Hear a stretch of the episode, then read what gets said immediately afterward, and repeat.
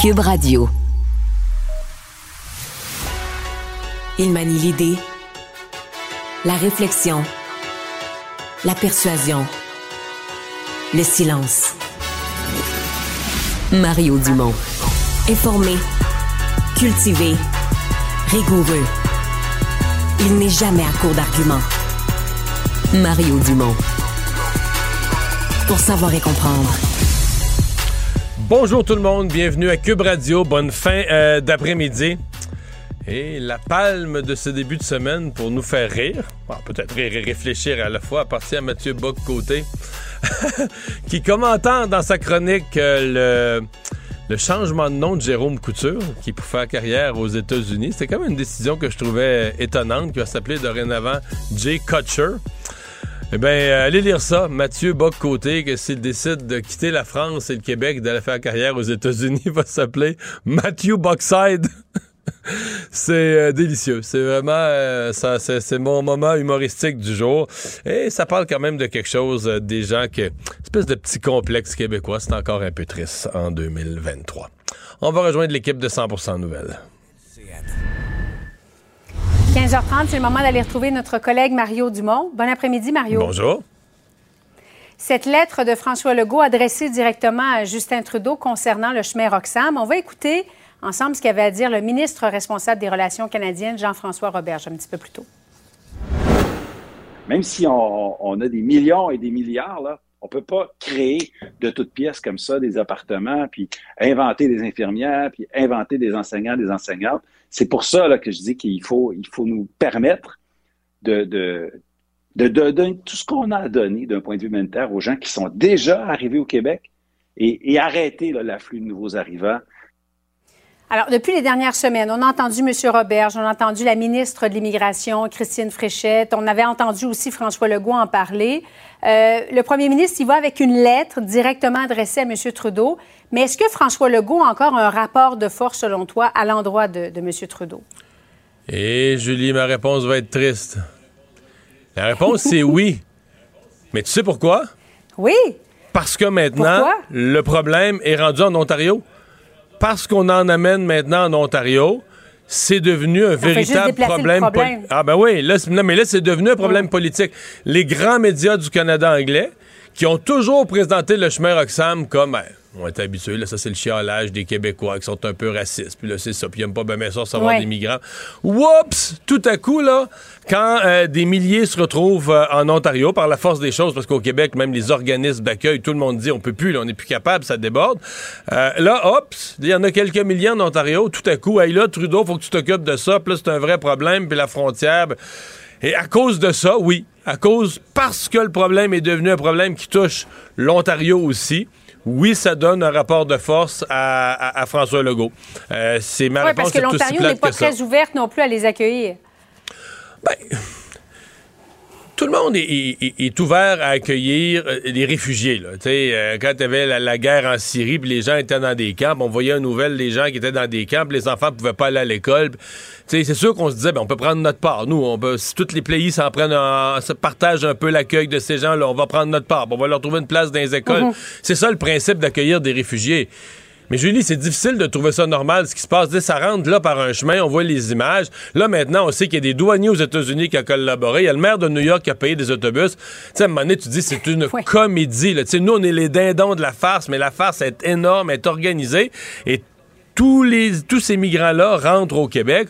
On n'est même pas sûr que c'est tous des vrais demandeurs de, statut de réfugié d'ailleurs. C'est-à-dire qu'il y en a là-dedans qui viennent de pays où, tu sais, on avait la liste des pays il y a quelques semaines. Il y en a qui viennent de pays où il n'y a pas la guerre. Bon, peut-être qu'eux, ils ont vécu quelque chose de particulier, ils sont en danger dans leur pays, mais peut-être pas pantoute non plus. Peut-être qu'ils se disent juste, hey, tabarouette, le Canada, plus beau pays du monde, on rentre par là, il y a un petit chemin, tu rentres par là, mon cher ami, la vie est belle. Fait que ça, tu sais, ça n'a pas d'allure. Fait qu'il faut, faut vraiment que ça cesse. Ouais. Et la lettre de François Legault fait, le- tu sais, répète les grands arguments, puis elle arrive à un moment, là, un mois avant, un petit peu moins qu'un mois avant la visite de Joe Biden, un moment clé. là. Si le gouvernement de M. Trudeau, euh, il y a un moment où ils, se disent, garde, on met ça en priorité, il faut qu'on règle ça avec les Américains, mais c'est maintenant. Est-ce que Doug Ford va aller s'allumer un cigare avec Dominique Leblanc? Ah, Peut-être ça aiderait ce que- ce que- dans ce cas-ci. oui. Bon, ingérence de la Chine, Mario, dans le Globe and Mail, encore aujourd'hui, bon, parce qu'il y avait un dossier vendredi, On apprend qu'aujourd'hui, ce n'est pas seulement la classe politique qui est visée, mais aussi le monde des affaires. Euh, j'ai parlé tout à l'heure au député de Mégantic-Lérable du Parti conservateur, Luc Bertol. On va l'écouter ensemble. À partir du moment où il y a un seul comté, où il y a eu une différence, où on a laissé un autre pays s'ingérer dans nos élections, il y a lieu qu'on enquête. Et j'ai été un peu euh, abasourdi par la réaction de M. Trudeau la semaine dernière, qui s'inquiétait des fuites du Service canadien de renseignement de la sécurité plutôt que du jeu d'influence du régime communiste chinois dans nos élections. Est-ce qu'il a raison, dans le fond, M. Berthold? Est-ce que M. Trudeau ne devrait pas plutôt mettre de l'avant, comme on l'a vu dans d'autres pays, en Australie, un registre des agents euh, étrangers? Ben, il n'y aura pas le choix de faire quelque chose de ça ou d'autre chose, mais je pense que M. Trudeau a eu une hmm. première réaction. Remarque, Julie, M. Trudeau n'avait pas complètement tort de dire que c'est pas normal que nos dossiers de services de renseignement se retrouvent à la une du Globe and Mail. Mais de l'autre côté, on se dit, OK, si des gens qui travaillent dans les services secrets de ce genre-là coulent les informations, ça en dit long sur comment ils sont découragés, à quel point ils sont outrés de ce qui se passe ou de ce qui se passe pas, en fait, de, des gens qui se disent, regarde, là, on a une puissance étrangère qui joue dans nos élections. On a fait une présentation aux membres du gouvernement il y a plusieurs mois, puis il se passe rien, rien, rien.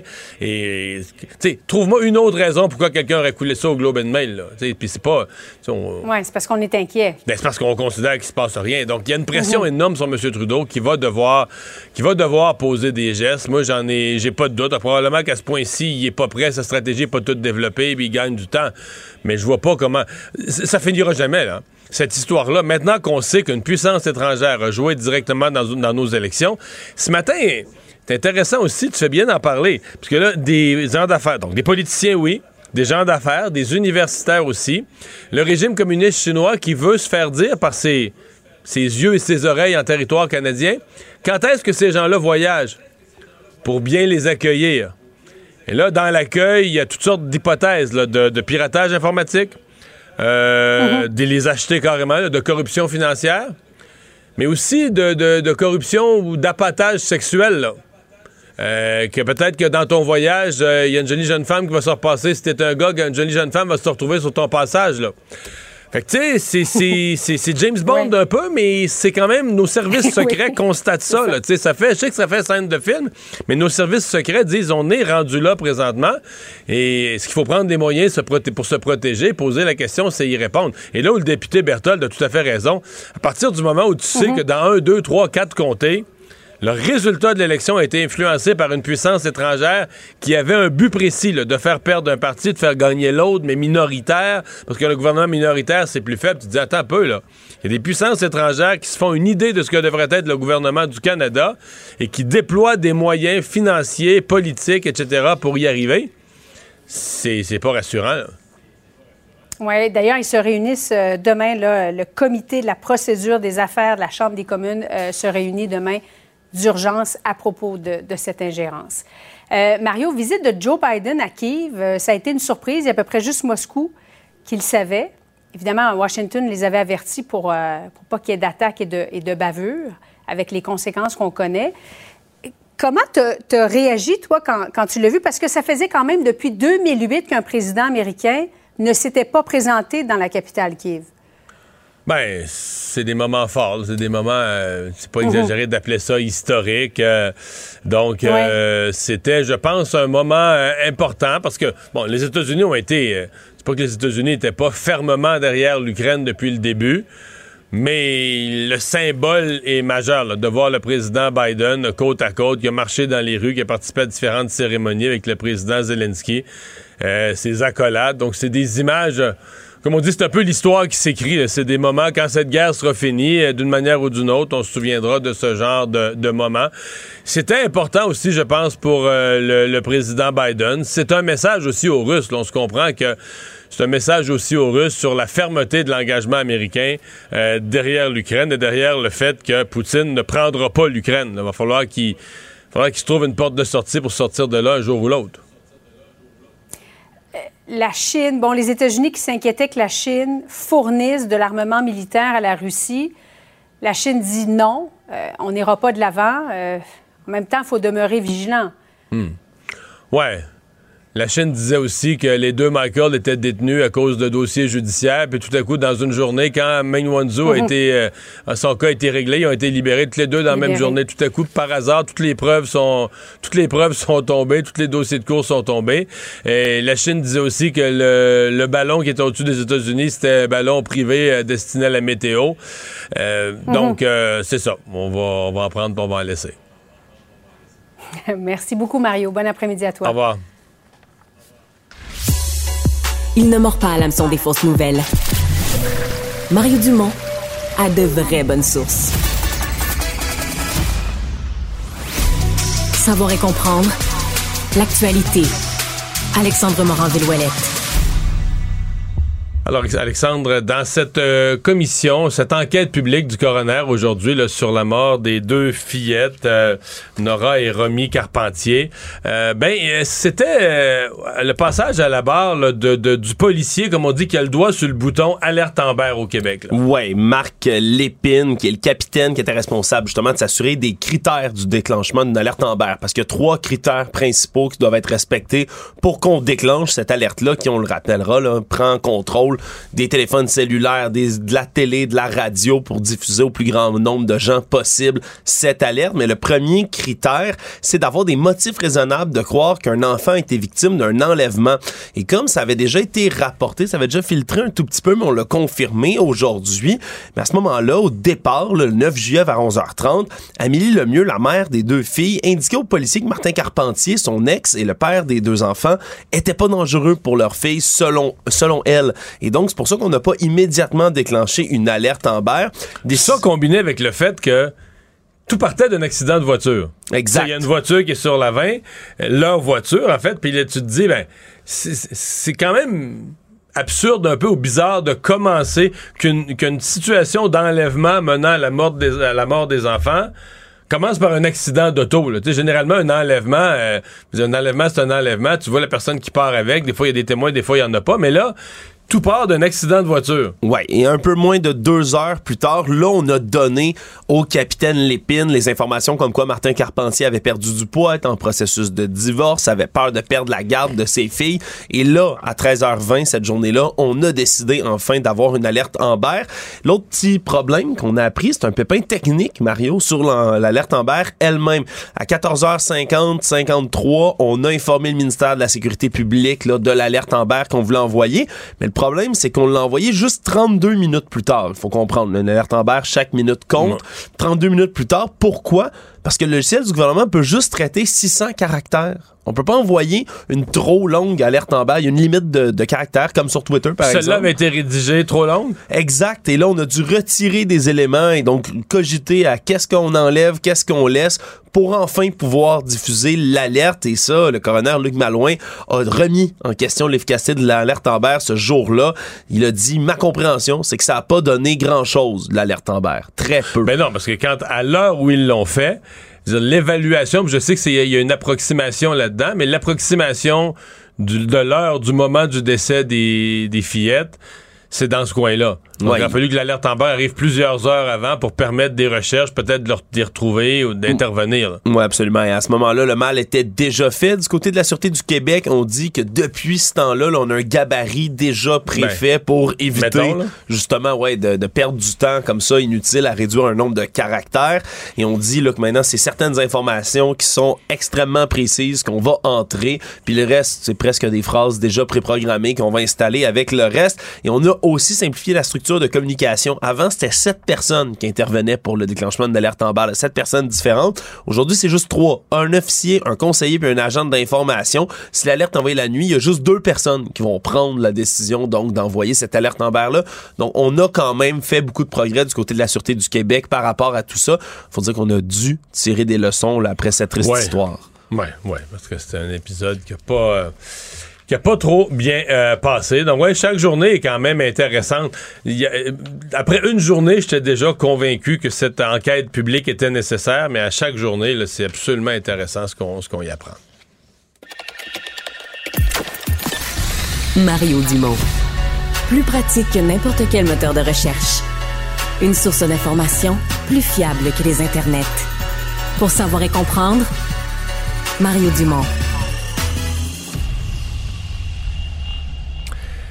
La semaine dernière, la ministre déléguée à la Santé, euh, Sonia Bélanger, a déposé un projet de loi pour réformer euh, l'aide médicale à mourir. Ça donnait suite à des consultations qui ont eu lieu à l'Assemblée nationale il y a déjà une couple d'années.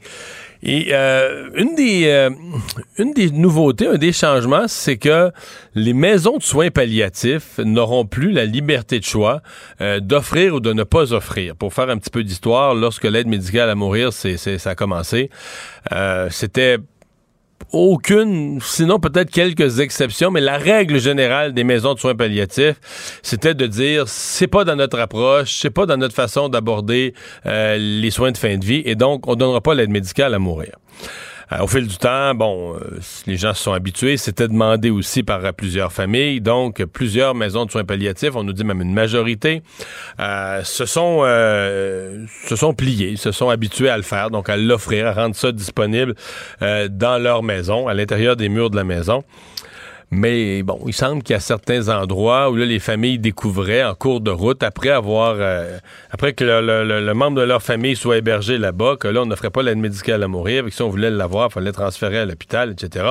Ce qui a amené la ministre donc à dire non, toutes les maisons de soins palliatifs devraient le faire, ce qui ne plaît pas à tous.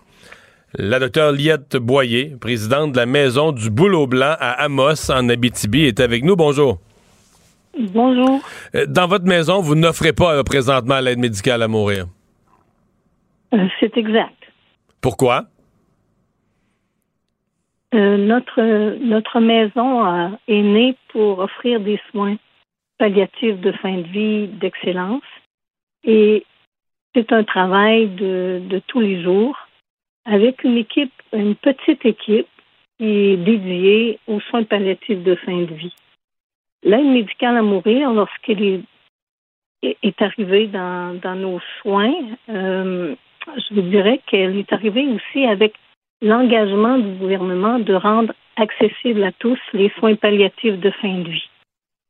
En ce moment, le gouvernement met beaucoup d'emphase sur l'aide médicale à mourir et semble un petit peu mettre de côté la, présence des soins palliatifs de fin de vie qui est tout aussi essentiel si on veut que la population garde vraiment un choix dans ses décisions.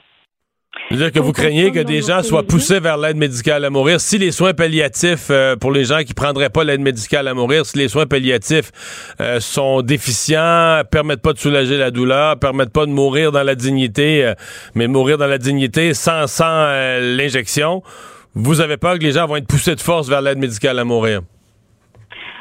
Disons qu'on n'a pas vraiment peur parce que nos soins palliatifs de fin de vie sont, sont excellents. Chez vous, dans votre maison, oui. Mais je parle dans la société en général, dans toutes les, dans l'ensemble du Québec. Si on n'a pas de soins palliatifs de qualité, ça va pousser les gens un peu de force vers l'autre alternative. Ou, ou embrouiller un peu le choix décisionnel. Ouais, ouais, ou embrouiller le choix. Euh, est-ce que, euh, bon, d'abord, le, fait qu'on vous oblige, vous réagissez comment, ça? Bien, nous, euh, on a présenté notre point de vue à, la ministre et au ministère en général avec, euh, grâce à l'Association des maisons de soins palliatifs. Alors, on considère que la maison est une personne, donc elle aussi, elle a droit à décider si elle va vers l'aide médicale à mourir ou non. Et de ce fait, on, continue de ne pas offrir l'aide médicale à mourir qui, dans notre milieu, est très accessible à l'hôpital. Avant d'entrer à la maison du boulot blanc, les gens sont informés que la Maison du Boulot Blanc n'offre pas l'aide ah, Mais là, vous devancez une de mes questions. Donc, vous me dites, quand vous accueillez une personne, vous vous, vous euh, préparez à accueillir une personne, vous lui fournissez ce renseignement-là? Oui, tout à fait. Elle est informée que nous, on n'offre pas l'aide médicale à mourir, mais qu'on ne laisse pas mourir les gens dans la souffrance. Au contraire, on optimise les soins de façon à ce qu'elles restent euh, euh, confortable et digne jusqu'au bout. Je comprends bien. Euh, est-ce que malgré tout, au cours, mettons, des deux dernières années, il est arrivé des situations où ça vous a été demandé. C'est-à-dire que pas que vous aviez failli à votre tâche d'avertir les gens avant, mais qu'en cours de souffrance, la personne rentre chez vous, bon, cancer, une semaine, deux semaines, puis là, arrivé la troisième semaine, la personne se voit dépérir, avait pas vu ça si pire, son état, souffre, et dit finalement, je voudrais l'aide médicale à mourir. Est-ce que ça, ça s'est présenté comme situation? Euh, au cours des deux dernières années, non. Ce qui s'est présenté, c'est que des gens de nos malades ou des proches ont, demandé de l'information, des explications euh, sur l'un et l'autre. Qu'est-ce que c'est l'un, qu'est-ce que c'est l'autre? Et après que c'est lorsqu'il y a une demande d'explication, c'est notre médecin de garde à la maison qui va rencontrer les proches puis le malade, qui fournit l'explication et euh, ça a toujours été de pour le malade et ses proches de maintenir la décision de soins palliatifs de fin de vie et non pas d'aide médicale à mourir. Est-ce que Dans les deux dernières années, on n'a pas eu de personnes à retourner à l'hôpital. Ça s'est jamais présenté. Pour ce choix-là, non. Donc, en d'autres termes, vous êtes chez vous, la, la, la loi que veut imposer ou l'obligation que veut imposer la ministre, ça répond pas, ça répond pas à des situations qui se sont vraiment produites. Euh, non, puis d'une part, puis d'autre part, euh, cette loi-là ne peut pas euh, obliger la Maison du Boulot Blanc à appliquer l'aide médicale à mourir, car ce n'est pas dans ses politiques, ce n'est pas dans... Mais là, vous me corrigerez, mais là, il semble y avoir un paragraphe noir sur blanc dans la loi qui dit que les maisons, toutes les maisons de soins palliatifs sont obligées d'offrir le service. Mais nous, on va faire valoir que la maison est une personne et qu'elle a, elle aussi, un droit de décision. OK. Est-ce que la maison euh, du Boulot Blanc a une vocation religieuse ou est-ce qu'il y a une communauté religieuse? Est-ce qu'il y, a des motifs religieux derrière euh, la décision ou est-ce que ce sont seulement une, approche humaine de, de, la fin de la vie différente? je pense que c'est plutôt l'approche humaine euh, chez nous, on a presque toutes les confessions religieuses dans nos malades qui, qui, se sont à la maison et même euh, des gens qui ne croient en rien. Et c'est toujours respecté. Mais pour la, gestion, la direction de la maison, c'est l'approche humaine et de remplir notre mission parce que, comme vous savez, les soins palliatifs de fin de vie sont pas encore si accessible que ça dans la province et nous, on veut mettre nos efforts, notre énergie, notre, notre humanité au service des soins palliatifs de fin de vie. Sans pour cela dénigrer l'aide médicale à mourir. On, fait juste ne pas l'offrir. Vous savez, il y a des hôpitaux qui n'offrent pas la neurochirurgie, ils n'offrent pas les soins d'allergie. Et ce sont des hôpitaux excellents. Mais est-ce que euh, je, vous pose une question par rapport. Est-ce qu'il y a parfois des gens qui voudraient aller à votre maison et lorsqu'ils apprennent que vous donnez pas, euh, vous offrez pas l'aide médicale à mourir, qui renoncent, qui disent ah, ben dans ce cas-là, euh, je vais aller ailleurs ou je vais aller à l'hôpital, mais je, n'irai pas à la maison du boulot blanc. Bien, je ne peux pas vraiment vous répondre sur ces statistiques-là. Peut-être que l'hôpital pourrait en fournir parce que vraiment, quand, quand on discute avec les gens puis qu'on donne des explications, ceux à qui on peut expliquer la différence entre les deux soins, euh, habituellement optent pour les soins palliatifs de fin de vie et non l'aide médicale à mourir. Par contre, ceux qui prennent l'aide médicale à mourir et le prennent chez nous à l'hôpital, euh, probablement qu'ils ont d'abord posé la question à leur médecin de famille qui, lui, leur a dit, ben, c'est l'hôpital qui peut vous servir pour ça. Hmm. Vous avez l'intention de prendre part aux, discussions parce que lorsque le projet de loi a été déposé, on a dit qu'on voulait entendre des, groupes, des intervenants. Vous allez aller vous, euh, vous exprimer? Euh, nous, on, préfère passer par l'Alliance des maisons de Saint-Palliatif qui s'est déjà exprimée et qui va s'exprimer à nouveau et on va voir ce qui va. Mais là, eux, leur position va être quoi? Parce qu'on nous dit, euh, nous, on nous dit que la majorité des maisons de soins palliatifs maintenant l'offrent. Là. Est-ce que l'alliance dont vous nous parlez, l'alliance des maisons, va va prôner quoi, un libre choix? Oui, l'Alliance va prôner que chaque maison préserve son droit de décision. C'est pas parce que nous sommes à peu près le tiers en ce moment à ne pas l'offrir qu'on on doit être sanctionné puis obligé de de se joindre à cette majorité-là. Ouais, c'est une question que euh, j'avais. Donc, votre évaluation, c'est que c'est environ le tiers, parce que euh, on entend toutes sortes de choses. Il y en a qui disent que c'est la moitié, mais d'autres m'ont dit euh, il en reste presque plus. Je pense que j'ai entendu même la ministre dire ça, que c'était une toute petite minorité de maisons de soins palliatifs qui ne l'offraient pas. Alors, vous, votre version, c'est que c'est environ, c'est environ le tiers qui ne l'offre toujours pas. Ben, il y a quelques jours, c'était encore à peu près le tiers. Puis il y a des maisons en réflexion que la ministre peut compter peut-être parmi celles qui vont être euh, accessibles à l'aide médicale à mourir, va peut-être rester, si on tient compte de son approximation, peut-être qu'il va rester cinq maisons sur 34 à peu près, plus deux qui ne peuvent pas l'offrir de toute façon à cause de l'âge de leur clientèle.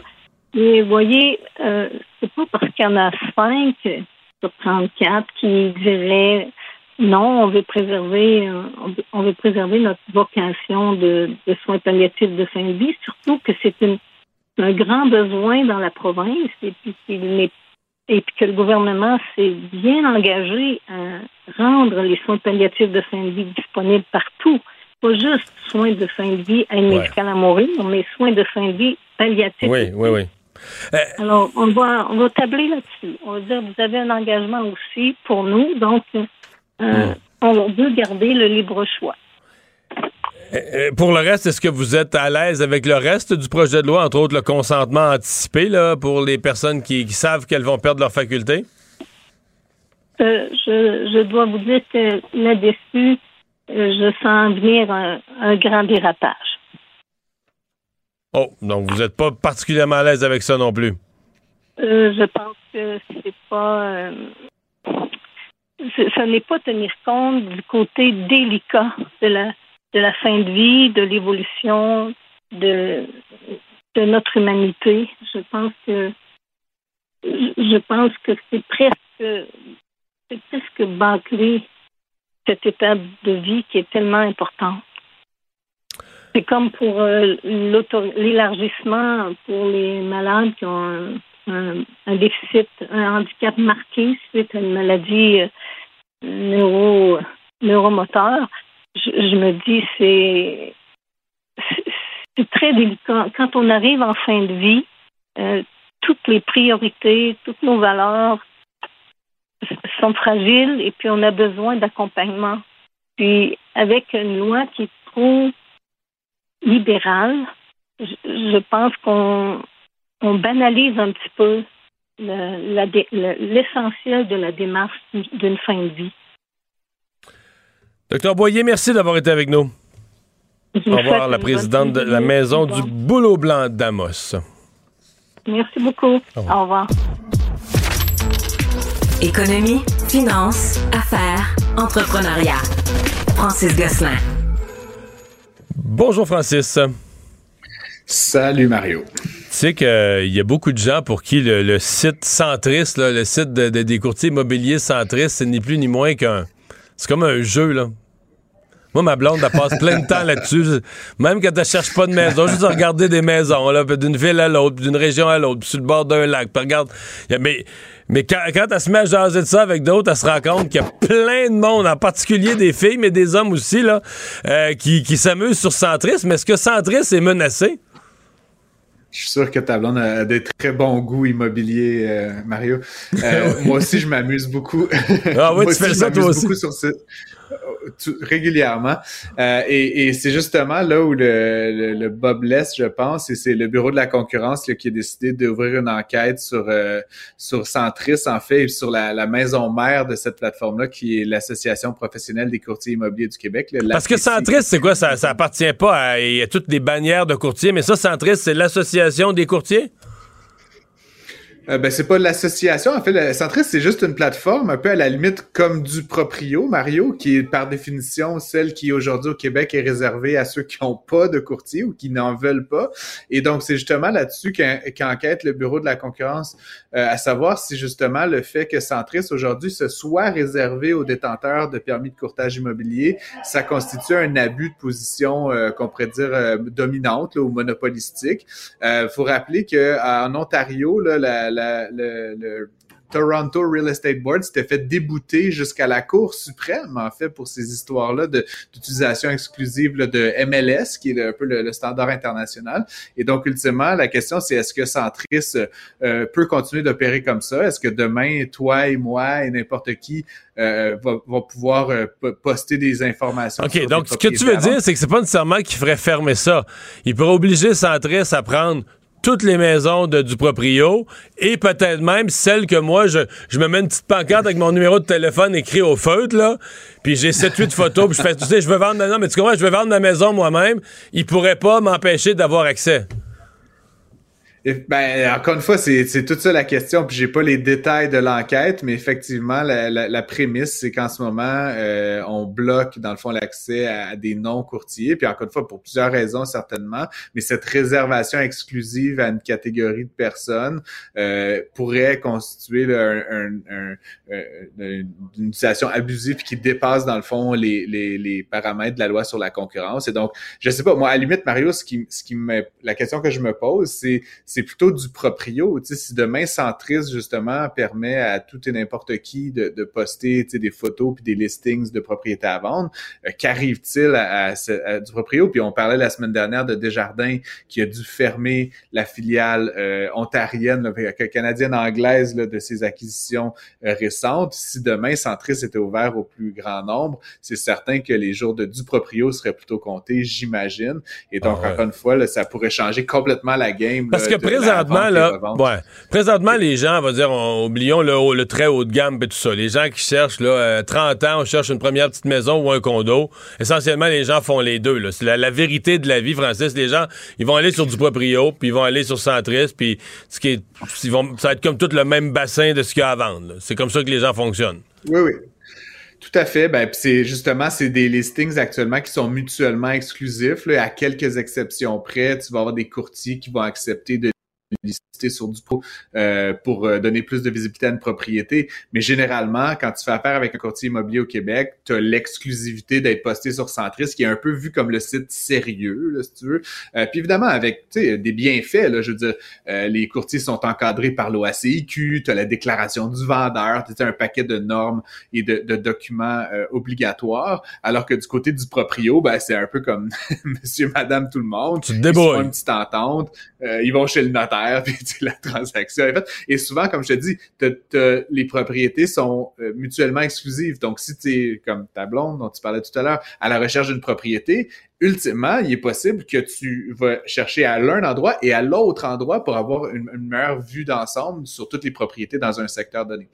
Tu as raison de dire que, par contre, sur du proprio, là, puis pour l'avoir, comme je te dis, c'est un hobby personnel également, c'est moins rare de voir des maisons là, dans les millions de dollars sur du proprio. C'est oui, ça s'est élargi du proprio, hein? Ouais.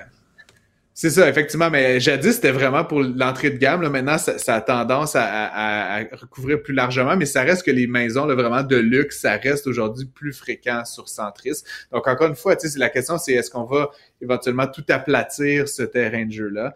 Euh, J'ai pas la réponse, mais en tout cas, le Bureau de la concurrence va chercher à explorer comment ça a été euh, convenu, puis dans la mesure euh, que c'est euh, légal ou non là, par rapport à la loi sur la concurrence, peut-être qu'on va avoir des changements survenir dans le marché de la commercialisation de immobilier. Puis comme tu le sais, l'immobilier en ce moment, l'accès au logement, les coûts dont le courtage fait partie, euh, c'est une grande question au Québec. Donc c'est certain que cette réponse-là va apporter un éclairage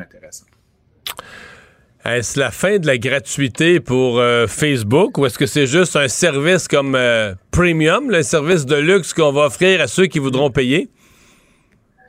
Euh, ben c'est ce qui c'est la nouvelle en tout cas puis qui fait beaucoup parler là Mario parce que ça me rappelle je sais pas si tu as sûrement suivi là les les grandes envolées des derniers jours à propos de Netflix là puis de, du partage de comptes là je sais pas. Mais là euh, dans le fond Facebook qui euh, est né il y, a, il, y a, une dizaine d'années avec cette idée que c'est gratuit et ça le restera toujours là. C'était vraiment là tu sais sa conviction profonde ben qui lance aujourd'hui un abonnement payant. Et c'est très drôle à quelque part et un peu intéressant c'est c'est un copier-coller de l'offre de Elon Musk chez Twitter, c'est-à-dire c'est un compte avec un petit euh, verified, là, un petit truc, et euh, dans le fond qui va être chargé euh, par mensualité. et là, on parle quand même de montant qui va être en 11 et 15 dollars par mois, là, donc c'est quand même un montant assez significatif.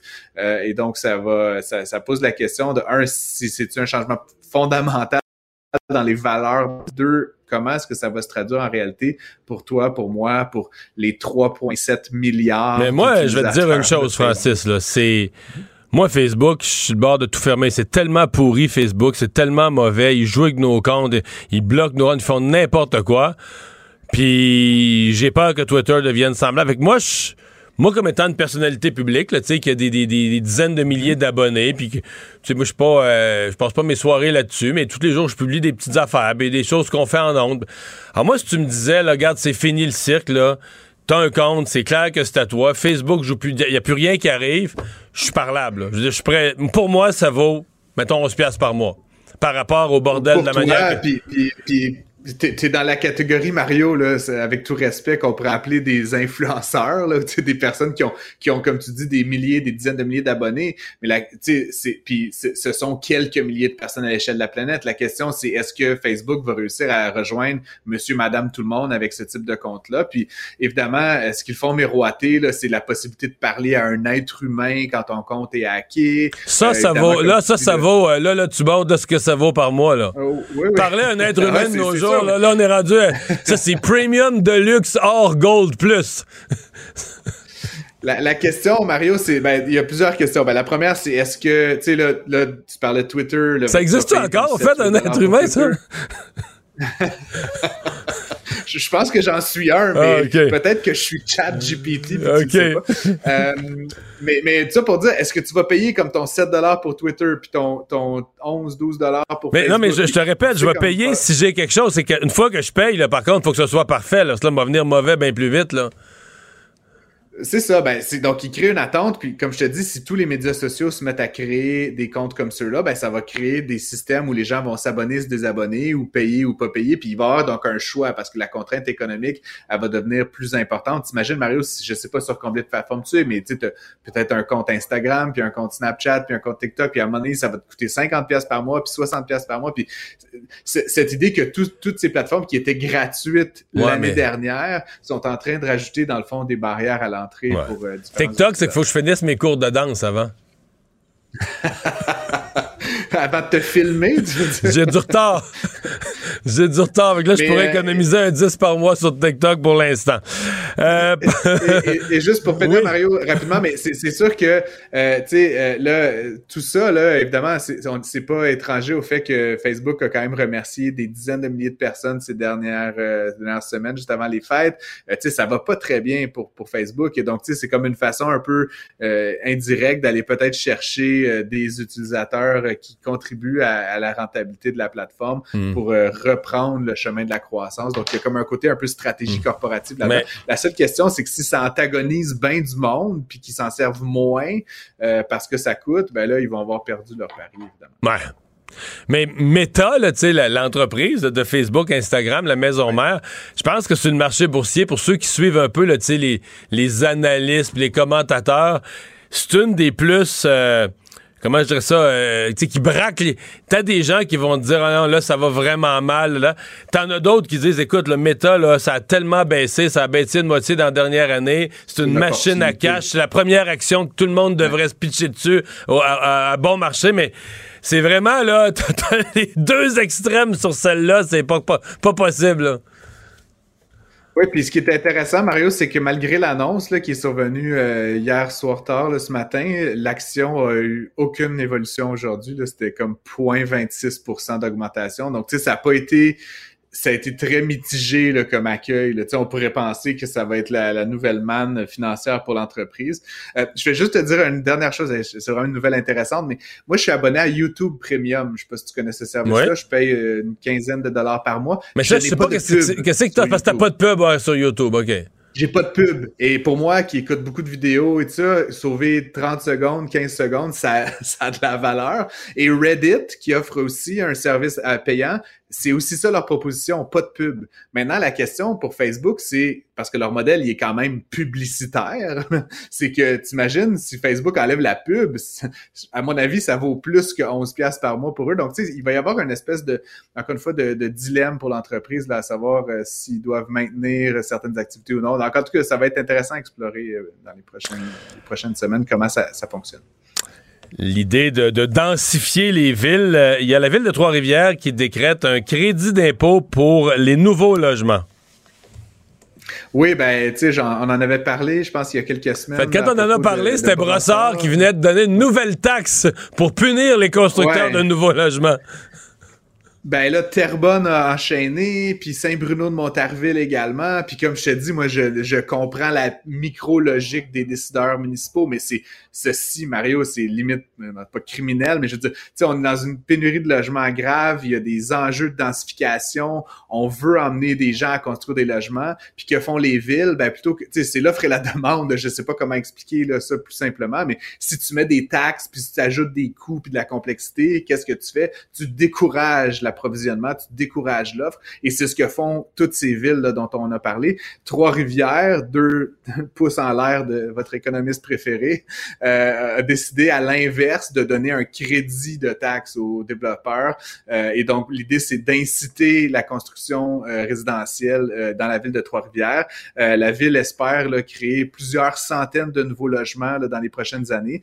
Il faut dire que Trois-Rivières et la Mauricie, de manière générale, Mario, ça va très, très bien. Ah ben oui, ben oui suivi un peu ça, mais avec la. C'est une très belle ville, Trois-Rivières. C'est une très belle place où aller habiter. Ouais, Des restos, il y a une vie. Euh, c'est super place, Trois-Rivières. Ils ont gagné d'un grand nombre de nouveaux logements, de, nouveaux résidents dans les dernières années à cause, comme je te dis, c'est bon, un peu loin de Montréal et Québec, mais si tu as juste à y aller une fois par semaine, tu fais la route, puis tu as, comme tu dis, la qualité de vie, les coûts sont vraiment moins élevés euh, que dans les grands centres euh, que sont Québec et Montréal. Et donc, ils offrent, comme je disais, ce, crédit d'impôt à la construction euh, pour essayer justement d'assurer euh, de nouveaux résidents. Trois-Rivières est en plein milieu de la, filière batterie qu'on va voir évoluer dans les prochaines années là, de je sais pas Shawinigan à Drummondville et tout donc euh, avec Bécancour et tout ça donc ça va vraiment peut-être devenir une ville plus grande avec des mesures comme celle-là euh, juste un petit fun fact que j'ai repéré, dans la presse. Actuellement, à Trois-Rivières, le taux d'inoccupation des logements est de 0,9% hey, Ça fait pas beaucoup de logements disponibles. Non, quand il reste si peu, là, euh, quand il reste si peu, euh, sérieusement, Francis, c'est les deux extrêmes. C'est que tu as 3-4 logements bien, bien, bien, bien, bien chers, c'est pas accessible. Puis tu as une poignée de taux, une poignée de taudis qui coûte pas cher, mais que personne, personne veut vivre là. ça, souvent, c'est ces deux extrêmes-là qui restent. Sinon, quelques-uns qui sont en transition sont, sont, sont alloués pour deux, trois jours puis sont tout de suite loués. Mais tu sais, donc, quand on manque de logement, qu'est-ce qu'on fait? On baisse les charges, on baisse les impôts, on ne les augmente pas, s'il vous plaît. C'est bien logique. C'est très logique. Eh, mais c'est pas si tu as vu, euh, dans, ça a circulé, c'est parce que c'est quelque chose qui était dans le Times, qui s'adressait aux Britanniques pour leur montrer euh, le problème de coût de logement. C'est un tableau avec des courbes de 1970 à l'année passée, l'augmentation du coût de, logement, des maisons, euh, pour les sept pays du G7. Puis comme je te dis, ça s'adressait aux Britanniques parce que les Britanniques sont à 400% d'augmentation, puis leur courbe, c'est la plus haute du G7. Mais le tableau a circulé au Canada ce matin, puis en fin de semaine. Parce que quand tu regardes le tableau de chez nous, tu dis, OK, je comprends que l'Angleterre, le Royaume-Uni sont premiers à 400, mais juste, juste, juste en bas, à 360, 370% d'augmentation durant la même période, c'est le Canada. Alors que les autres, les États-Unis, la France, sont autour de 150% euh, puis même l'Allemagne, l'Italie et le Japon sont en bas de 100% Donc, les loyers, les, logements n'ont pas doublé là, en 50 ans, alors qu'ici, ils ont augmenté de 350% Et je me dis, c'est quand même bizarre parce qu'on est le pays qui, le, la plus faible densité de population, qui en théorie a plus de terrain disponible, de territoire disponible. Comment ça se fait que le logement au Canada est devenu euh, plus cher qu'en France, qu'en Italie, a augmenté de prix, mais deux fois, trois fois, quatre fois plus vite que euh, dans d'autres pays du G7. Il y, a, un mystère, il y a des questions à se poser, puis des questions qui ont un impact sur les ménages chez nous, là. Il y, a, certainement une piste fiscale, en tout cas, Mario, dans tout ça, mais on n'a pas le temps que je te fasse la thèse au complet. Ce sera pour un podcast ou, une ah! autre fois. Je note ça. Salut, à demain. Il lance sa ligne au bon endroit pour obtenir l'information juste. Mario Dumont. Pour savoir et comprendre. Cube Radio.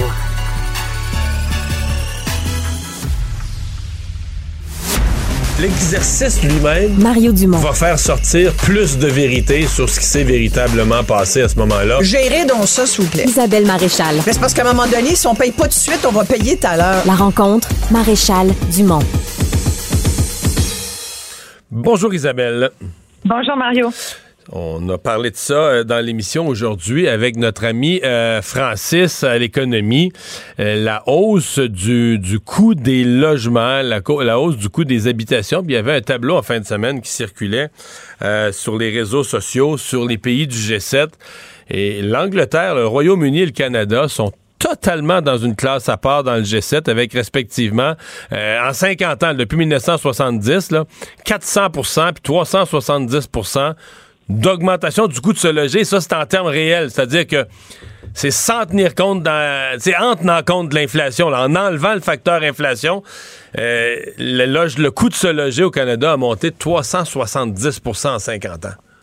Oui, puis à un moment donné, ben l'inflation a le dos large. Je pense qu'il faut aussi regarder puis se rendre compte qu'il y a une spéculation sauvage qui, qui se fait sur le dos des, euh, euh, des, citoyens, des locataires et des propriétaires aussi, des petits propriétaires. C'est quand tu regardes le centre-ville de Montréal, euh, un quartier comme Griffintown, par exemple, où à, peu près 40% au moins, c'est, des, spéculateurs, c'est des gens dont c'est le, pain et le beurre que de faire de l'argent sur la spéculation foncière.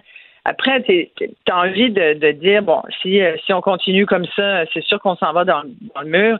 Puis là, on a envie de dire, OK, comment on fait pour essayer un peu de, freiner ce mouvement-là? Parce que quand tu regardes, moi, j'ai été, tu abasourdi par le, prix euh, des logements maintenant à Gatineau, euh, à Montréal, à Laval, même à ça c'est les, villes, les trois villes au Québec là où l'augmentation a été pas mal la plus salée depuis un an.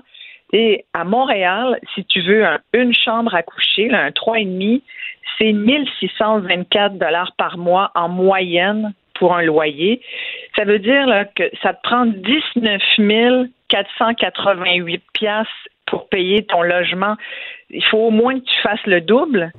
Pour, si tu veux aussi payer tout ton, ton, transport, ta nourriture, tes autres coûts euh, de la vie. Pour un deux chambres à coucher, Mario, à Montréal, en moyenne, c'est 2124 par mois. C'est plus de 25 000 qui va directement dans le poste budgétaire logement. On s'entend que la classe moyenne, elle ne peut pas y arriver dans ces conditions-là. Un travailleur sur deux n'est pas capable de, de, de, se payer ces logements-là. C'est pour ça qu'on a assisté d'ailleurs au cours euh, des deux dernières années à une espèce de fuite vers, vers la banlieue, puis encore plus loin que la banlieue, c'est-à-dire vers les campagnes, dans des régions euh, assez éloignées. Tu sais, on le dit souvent, tout est dans tout. Hein? On se plaint de, des transports, des coûts de transport, de notre dépendance au pétrole. Puis c'est vrai que ça a un lien. plus tu vas loin, plus ça te prend du gaz pour y aller. En même temps, on, on, pense beaucoup en silo et, c'est malheureux parce que si on regardait les choses dans leur ensemble, on dirait ah, il y, a plus que le coût simplement de l'augmentation des loyers, du logement. Il y a le coût global pour la société, puis euh, plus largement pour la planète. Ouais. Qu'est-ce qui, dans, ton esprit, euh, qu'est-ce qui peut mettre fin à cette, euh, à cette flambée-là? Bon, on parle souvent avec Francis, on dit, ben, il faut, il faut, faut construire du logement. Je sais quand on écoute les groupes sociaux, ils vont toujours dire, il faut construire des logements sociaux. Moi, je pense pas que le gouvernement va pouvoir construire euh, tous les logements nécessaires pour rétablir un équilibre. parce que là, il y a un déséquilibre. Ce qui fait monter les prix, c'est qu'il y a un déséquilibre entre l'offre et de la demande. Il n'y a pas assez de logements euh, pour tout le monde, ni plus ni moins. au 1er juillet, on se bat pour les mêmes logements. Donc, ça mène ça, ça fait monter les prix. Complètement, mais tu as raison. On n'a pas investi au fil des ans. Plus que la, situation qu'on vit, là, c'est parce qu'on a pendant des années été laxiste. On n'a pas assez construit, il n'y a pas eu assez de permis de donner. On a, en termes de logement social, mais en termes de logement en général, ce qui fait qu'il y a une pénurie aujourd'hui. Il y a plus de monde, pas assez de logements facile de comprendre l'équation. Et en plus, ben, il y a cette fameuse spéculation. Tu disais, bon, qu'est-ce qu'on fait? Quels sont les moyens qu'on peut utiliser? Ben, tu sais, il y a une bonne, une bonne histoire aujourd'hui euh, dans le Journal de Montréal où on parle d'un cas dans le centre du Québec, à Drummondville, où là, il y a des, citoyens, des locataires qui sont, qui sont faits rénovincer. On parle maintenant, on connaît ce nouveau terme, rénoviction, c'est-à-dire c'est des propriétaires fonciers qui disent euh, à leurs locataires, je reprends possession de mon logement parce que je vais procéder à, à des rénovations majeures et donc il va falloir libérer le logement. Puis là, finalement, tu te rends compte que euh, ben, il n'y en a pas eu de rénovation majeure. Il y a juste eu un nouveau locataire qui paye souvent beaucoup plus cher que le précédent. Et, euh, et c'est le cas, entre autres, d'un investisseur immobilier de Drummondville qui a évincé à peu près une quarantaine de locataires, justement parce qu'il disait qu'il voulait construire des condos. Puis finalement, il n'a rien fait de ça. Il a juste continué à louer euh, les, les, logements, mais il a augmenté le loyer de façon assez salée. Il y a une dame, entre autres, qui dit qu'elle payait 610 dollars par mois, puis ils ont vu des annonces pour les, des logements équivalents au double, à 1210 dollars par mois. Ça, ce genre de situation-là, il y a moyen, je pense, de, la ministre du Logement pourrait euh, pourrait certainement avoir une, une, politique, la ministre des Affaires municipales qui gère le logement, André Laforêt, pourrait certainement euh, développer des politiques qui contre ça, qui freinent ce genre de choses-là. Il n'y a pas assez d'inspecteurs, tu vas me dire, pour aller sur place. Là, c'est intéressant parce que la semaine dernière, il y avait Éric Duhem qui disait qu'il fallait à, tout prix que les hausses de taxes municipales soient plafonnées. Il nommait des exemples euh, assez aberrants. Ouais, mais ça aussi, les propriétaires aussi, ils goûtent, pas juste les locataires. Ben exactement, exactement. Lui il parlait des, pour les locataires, mais en même temps, s'agit pour les, propriétaires parce que les propriétaires sont tentés de répartir une partie de cette euh, hausse de taxes sur le logement. C'est pas juste. Je te parle de spéculateur, mais tu as aussi le propriétaire moyen qui a un petit plex, puis lui reçoit son compte de taxes, puis il dit Oh mon Dieu, comment je vais faire pour payer ça? Et là, la ministre euh, des Affaires municipales nous a annoncé qu'elle a révélé en fait qu'il y avait des gens de son ministère euh, qui se déplacent dans certaines municipalités pour aller voir si les hausses de taxes sont justifiées. Elle n'a pas dit où exactement ils sont allés. Je ne sais pas combien ils vont visiter de, villes ou de régions, mais apparemment que dans certains coins, c'est vrai. Bon, Éric Duhem parlait de la Macassa dans les euh, Laurentides, 35% d'augmentation de taxes en 2023. Pourrais prendre l'exemple aussi de Ponton dans l'Estrie, 28% euh, Rivière-Rouge, 20% d'augmentation de taxes. Envie de se dire, coudon, ils ont, des nouveaux services, ils passent les poubelles tous les jours. Euh, qu'est-ce qui s'est passé pour avoir des augmentations de taxes comme ça? Puis en même temps, si on s'en est déjà parlé, c'est sûr que les villes sont rendues euh, sont rendues responsables d'à peu près tous les dossiers, incluant la santé mentale, et qu'elles ont elles aussi augmentation d'à peu près toutes leurs dépenses. c'est le, maire de Sainte-Catherine de Hatley euh, qui disait, en Estrie, euh, qui disait que son coût pour l'entretien hivernal avait doublé.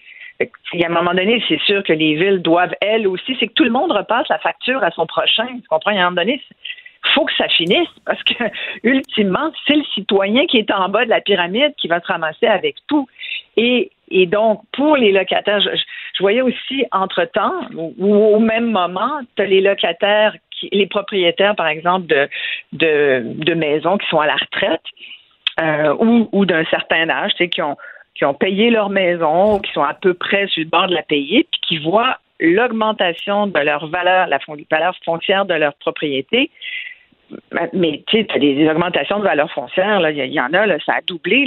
ils ont acheté une maison, ils ont payé 200 000, soudainement la maison est à 450 000 de valeur ça veut dire que ton compte de taxes, il va augmenter aussi. Hein.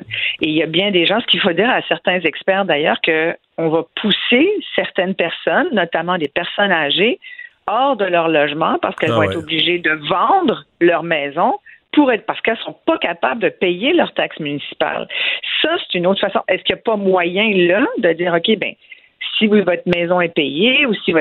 comprends, il y, a, sans doute des, mécanismes pour, euh, je ne sais pas tout évaluer, je vais pas faire une commission aujourd'hui à moi tout seul pour voir quelles sont les solutions, mais il y en a des solutions, puis pensons-y, mais il faut à tout prix régler la, question de la spéculation foncière. Il faut, il faut contrôler. Tu sais, c'est pas normal qu'à Montréal, par exemple, pense que c'est 65% des logements qui soient euh, propriété de gros euh, de grosses entreprises foncières. Aujourd'hui, puis en même temps, on, se l'est souvent dit, moi je suis pas, euh, je suis pas marxiste-léniniste là. Euh, le capitalisme, ça, a du bon aussi, mais a un moment donné, le capitalisme sauvage, non. Et la spéculation qui a lieu en ce moment doit pas voir le jour. Il faut freiner ça parce qu'elle est nocive pour tout le monde.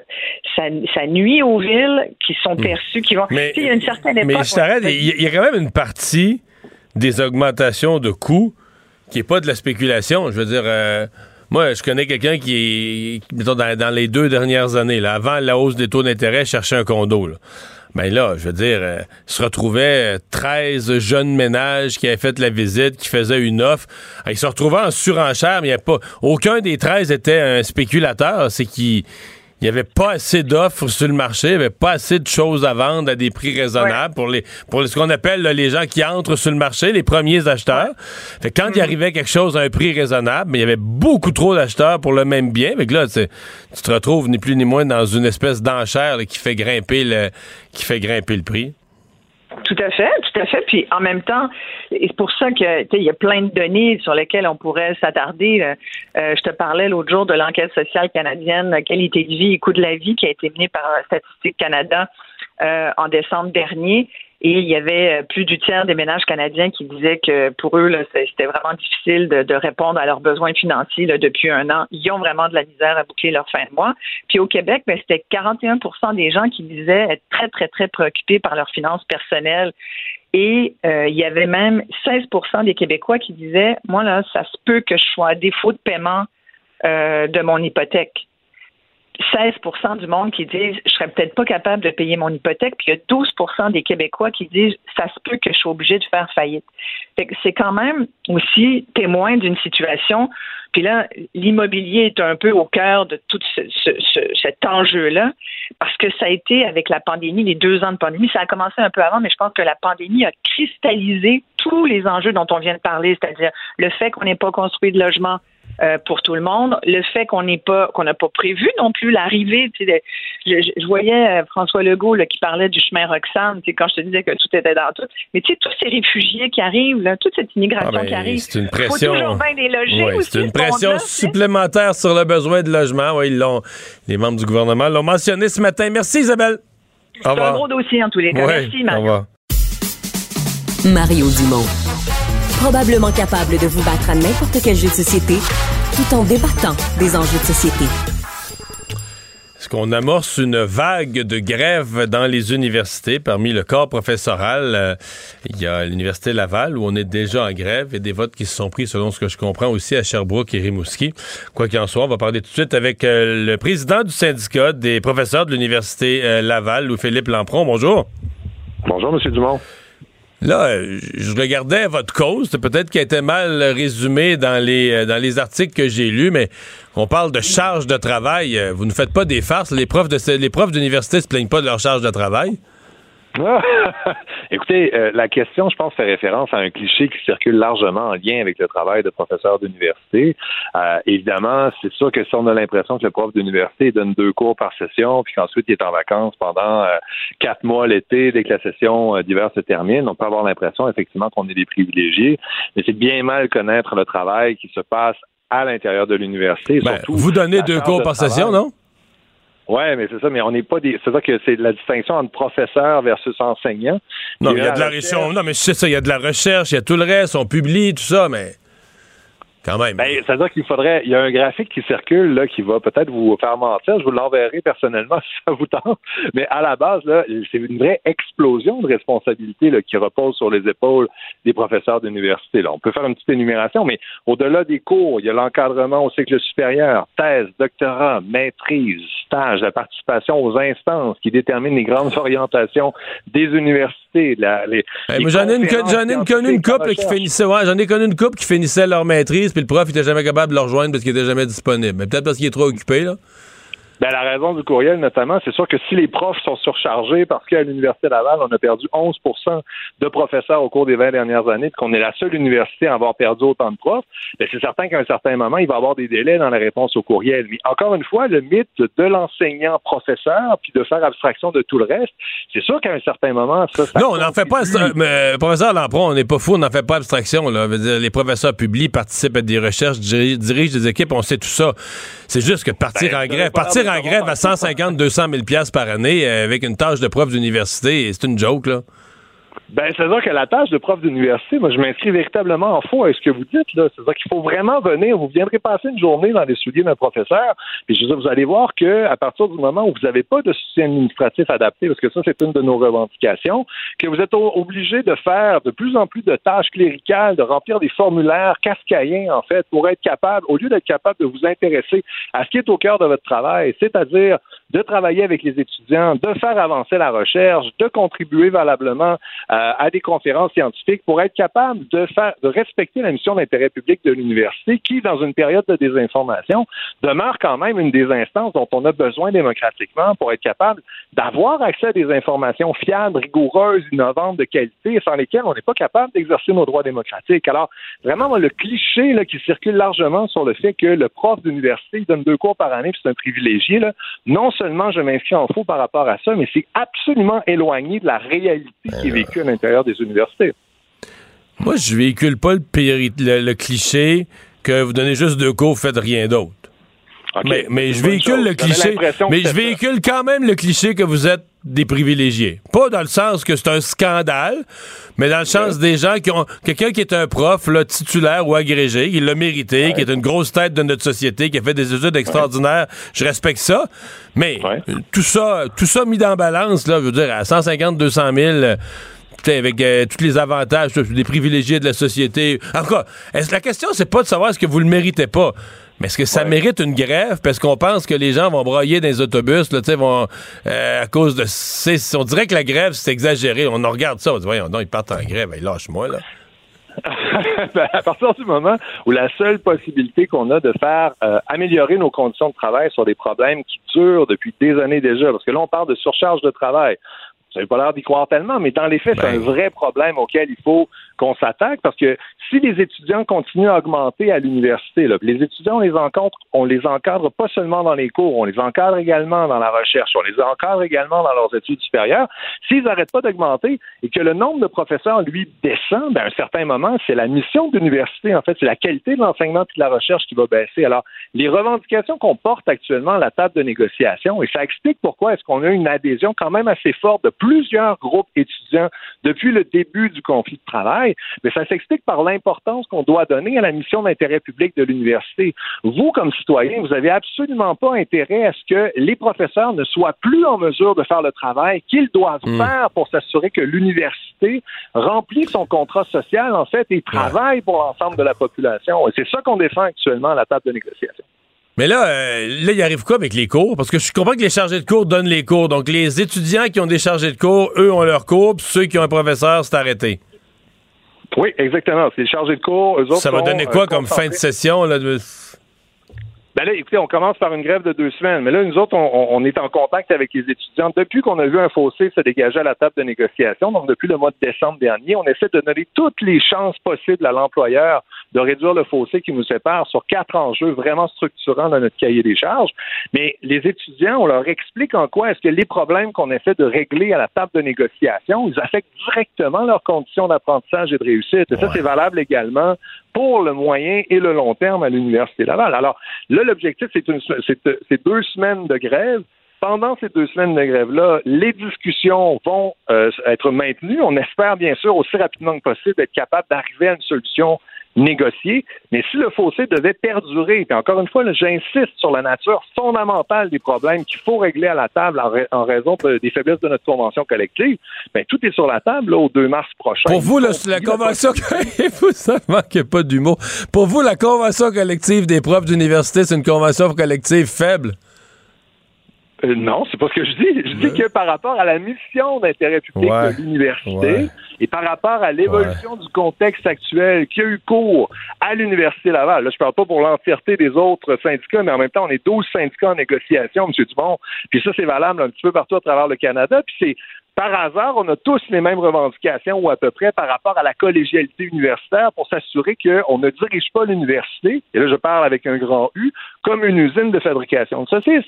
Parce que ça, ça bénéficie à personne. En fait, tout le monde est perdant s'il y a une transformation de l'université qui fait en sorte qu'on n'est plus capable d'avoir l'indépendance nécessaire pour faire avancer puis donner les informations fiables et de manière indépendante des pouvoirs en place. Alors ça, hmm. c'est au cœur de la mission de l'université. Puis ça, ça prend les conditions nécessaires pour qu'on soit capable de faire ce travail-là. Et là, dans l'état actuel des choses, avec l'évolution, on n'y arrive tout simplement plus. Si ça se prolonge, est-ce qu'on pourrait avoir une session donc qui finisse plus tard, puis une session d'été qui soit compromise? Est-ce qu'on pourrait arriver dans ce genre de scénario-là? Ben, on n'en est pas là du tout. Là. Je veux dire, là, en ce moment, on se concentre sur la période qui est devant nous, c'est-à-dire les deux semaines de grève.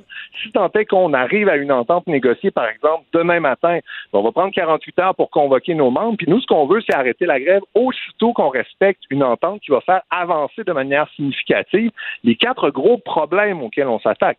Alors, on commence par ces deux semaines-là, puis on espère, par la multiplication des rencontres de négociation, qu'on va être en mesure d'arriver à une solution négociée le plus rapidement possible. On va surveiller ça. Professeur Lampron, merci d'avoir été avec nous. Au revoir. Merci à vous, M. Dumont. Au revoir. Mario Dumont. Sous ses airs sérieux, se cache un gars qui ne se prend pas au sérieux. Un adolescent de 17 ans poignardé. Une autre femme assassinée. Il est visé par des allégations d'inconduite sexuelle. Les formations politiques s'arrachent le vote des familles. Comment faire fructifier votre argent sans risque? Savoir et comprendre les plus récentes nouvelles qui nous touchent. Tout savoir en 24 minutes avec Alexandre Morin-Villouellette et Mario Dumont. En manchette dans cet épisode, de Chemin Roxham, Legault augmente la pression sur Justin Trudeau. Affaire Nora et Romy Carpentier, le coroner découvre que l'alerte d'Amber n'a pas donné grand-chose. Départ chaotique à la SAQ après la paralysie d'un mois de ses sites Internet. Et Joe Biden est en visite surprise à Kiev. Tout savoir en 24 minutes. Tout savoir en 24 minutes. Bienvenue à Tout savoir en 24 minutes. Bonjour Mario. Bonjour. Alors, euh, alors depuis déjà un certain moment, euh, François Legault essaie de mettre de la pression sur Justin Trudeau pour qu'il y ait des discussions concernant le chemin Roxham, mais surtout l'entente entre les tiers pays sûrs à la visite de Joe Biden qui risque de survenir d'ici le prochain mois. Et là, c'est une lettre qui a été transmise par François Legault jusqu'à Justin Trudeau aujourd'hui qui demande également à Justin Trudeau de rediriger tous les demandeurs d'asile qui passent au Québec vers les autres provinces. Ça a déjà commencé, Mario, c'est une information qu'on avait la semaine dernière. Oui, en partie, mais là, euh, le Québec va loin. Même ceux qui parlent français ont dit pour un temps on a tellement reçu plus que notre part, on a tellement fait plus que notre part, que pour un temps, on voudrait que tous, tous les nouveaux euh, soient dirigés ailleurs au Canada, même ceux qui parlent français. Oui, le terme qui est toujours utilisé par M. Legault, c'est capacité d'accueil qui est dépassée, saturée ici au Québec. C'est ce que disent aussi les organismes. Les organismes qui font de l'accueil terrain, les organismes spécialisés disent, euh, tiennent le même langage présentement. Oui, puis c'est trois pages donc qui exposent là, les conséquences majeures que c'est arrivé de demande d'asile, de demandeurs d'asile là au Québec entraîne sur les services publics. Il fait deux autres demandes également Justin Trudeau, là, outre on redirige les demandeurs d'asile qui parlent français au nom, oui, mais aussi qu'on obtienne le remboursement de l'ensemble des coûts qui est lié à l'accueil et à l'intégration des demandeurs d'asile pour les années 2021-2022. On parle d'une facture, selon M. Legault, de plusieurs centaines de millions de dollars, sans donner un chiffre exact. Est-ce que ça aussi, c'est quelque chose qu'on pourrait voir dans les cartons? Oui, ben en fait, le fédéral a déjà payé. Il y a déjà des ententes. En fait, c'est parce que on s'est moqué un peu du bloc qui a utilisé le terme tout inclus, qui était une maladresse parce qu'on comprend bien qu'il référait aux hôtels tout inclus, puis que les migrants qui arrivent ici, ils sont pas en mode euh, chaise longue, puis euh, ils viennent pas en vacances, Mais ils viennent quand même au sens de l'immigration sur la planète. Le Canada, le Québec, c'est quand même un tout inclus. En le sens de pas la chaise longue, puis le bar ouvert, puis le buffet, mais santé, éducation. Tu sais, t'arrives, là, euh, des nouveaux arrivants arrivent au chemin Roxham, là, vous avez des enfants. Bon, on va essayer de leur trouver une place à l'école tout de suite, là. Ouais. on dit pas, mais vous autres, vous avez jamais payé d'impôts dans notre pays, euh, les écoles, c'est pas à vous, là. Non, non, des enfants, dépendamment s'ils maîtrisent un peu le français, qu'est-ce qu'on fait avec ça? On trouve, on essaie de les intégrer à l'école.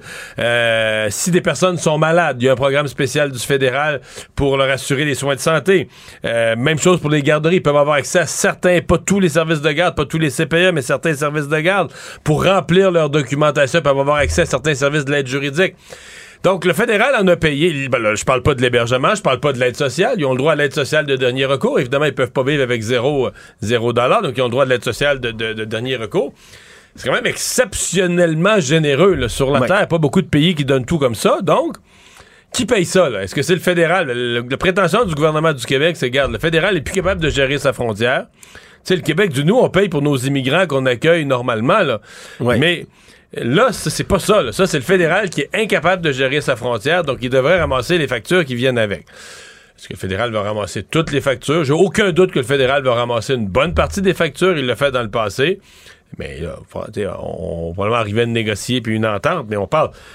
Parce que là, les, à l'époque, on parlait de quelques milliers, quelques dizaines de milliers. la seule année 2022, c'est 39 000 quelques cents. 39 000. Hmm. Alors là, l'ordre de grandeur des coûts a changé. on parle de centaines de millions de dollars maintenant. on comprend que 39 000, ça, c'est juste les gens qui viennent au chemin Roxham. Ça inclut pas le reste des arrivants qui viennent au Québec par des moyens qui sont plus conventionnels et plus légaux. Et là, on dit qu'on n'a rien vu. On dit que le 39 000, ça, c'était le chiffre de 2022. 2023, ça va être beaucoup plus. Oui, dans ce sens, euh, M. Legault avait demandé également récemment à Justin Trudeau d'envoyer un nouveau tweet pour inviter les migrants à cesser de venir emprunter le chemin Roxham. peut sembler étrange de demander au premier ministre d'intervenir sur Twitter comme ça. Il faut comprendre que pour plusieurs, c'est le tweet publié il y a six ans par Justin Trudeau dans lequel il invitait tous ceux qui fuient la persécution, la terreur et la guerre à choisir le Canada comme terre d'accueil selon plusieurs, ce serait à l'origine ou du moins en partie d'un grand ça a contribué, Là. Ça a contribué avec le chemin Roxham. une invitation comme ça. avec le chemin Roxham qui est rendu mondialement connu, fait que t'as comme le carton d'invitation du premier ministre, un chemin mondialement connu, facile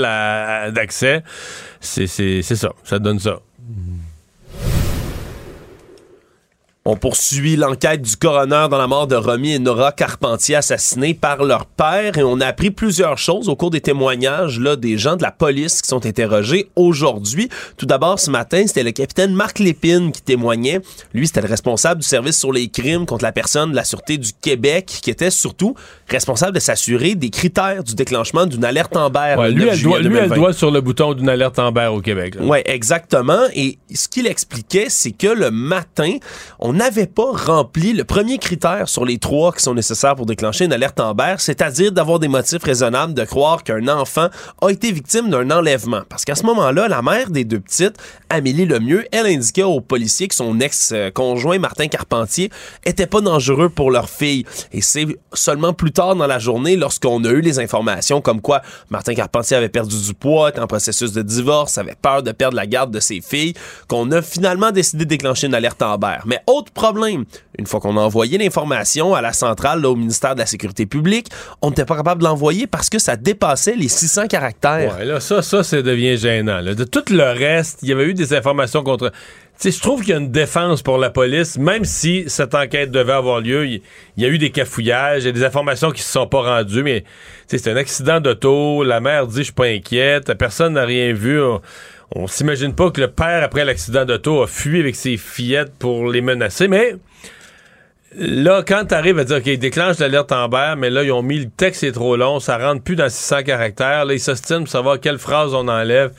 Là, ça fait. Non, là, là ça a plus d'allure. Et là, cet après-midi, c'était l'enquêteur Benoît Robert. Lui, c'était le responsable de l'enquête pour les retrouver directement, Nora et Romy Carpentier, sur le terrain, qui expliquait pourquoi, le lendemain, le 10 juillet, on a déplacé l'enquête à 8 km des lieux de l'accident à cause qu'on avait rapporté des cris dans la nuit d'enfants. Selon un citoyen, on entendait crier des jeunes enfants dans un secteur qui est extrêmement isolé, extrêmement calme, donc où jamais on entend des cris d'enfants de cette manière-là. Et donc, les policiers ont estimé que c'est une information qui était crédible et que ce 8 km-là à vol d'oiseau, dans les 15 heures qui avaient séparé le début de leur disparition de ce moment-là, mais que c'était plausible que c'était, ça ait pu être une distance marchée durant ces 15 heures-là par le trio. Et on a donc déplacé un hélicoptère sur place. On a fait des analyses d'ADN, même de boîtes de jus, Mario, qui ont été trouvées sur le sol pour aller comparer, pour tenter de voir si c'était les enfants qui avaient bu dedans. Finalement, l'ADN n'était pas le bon.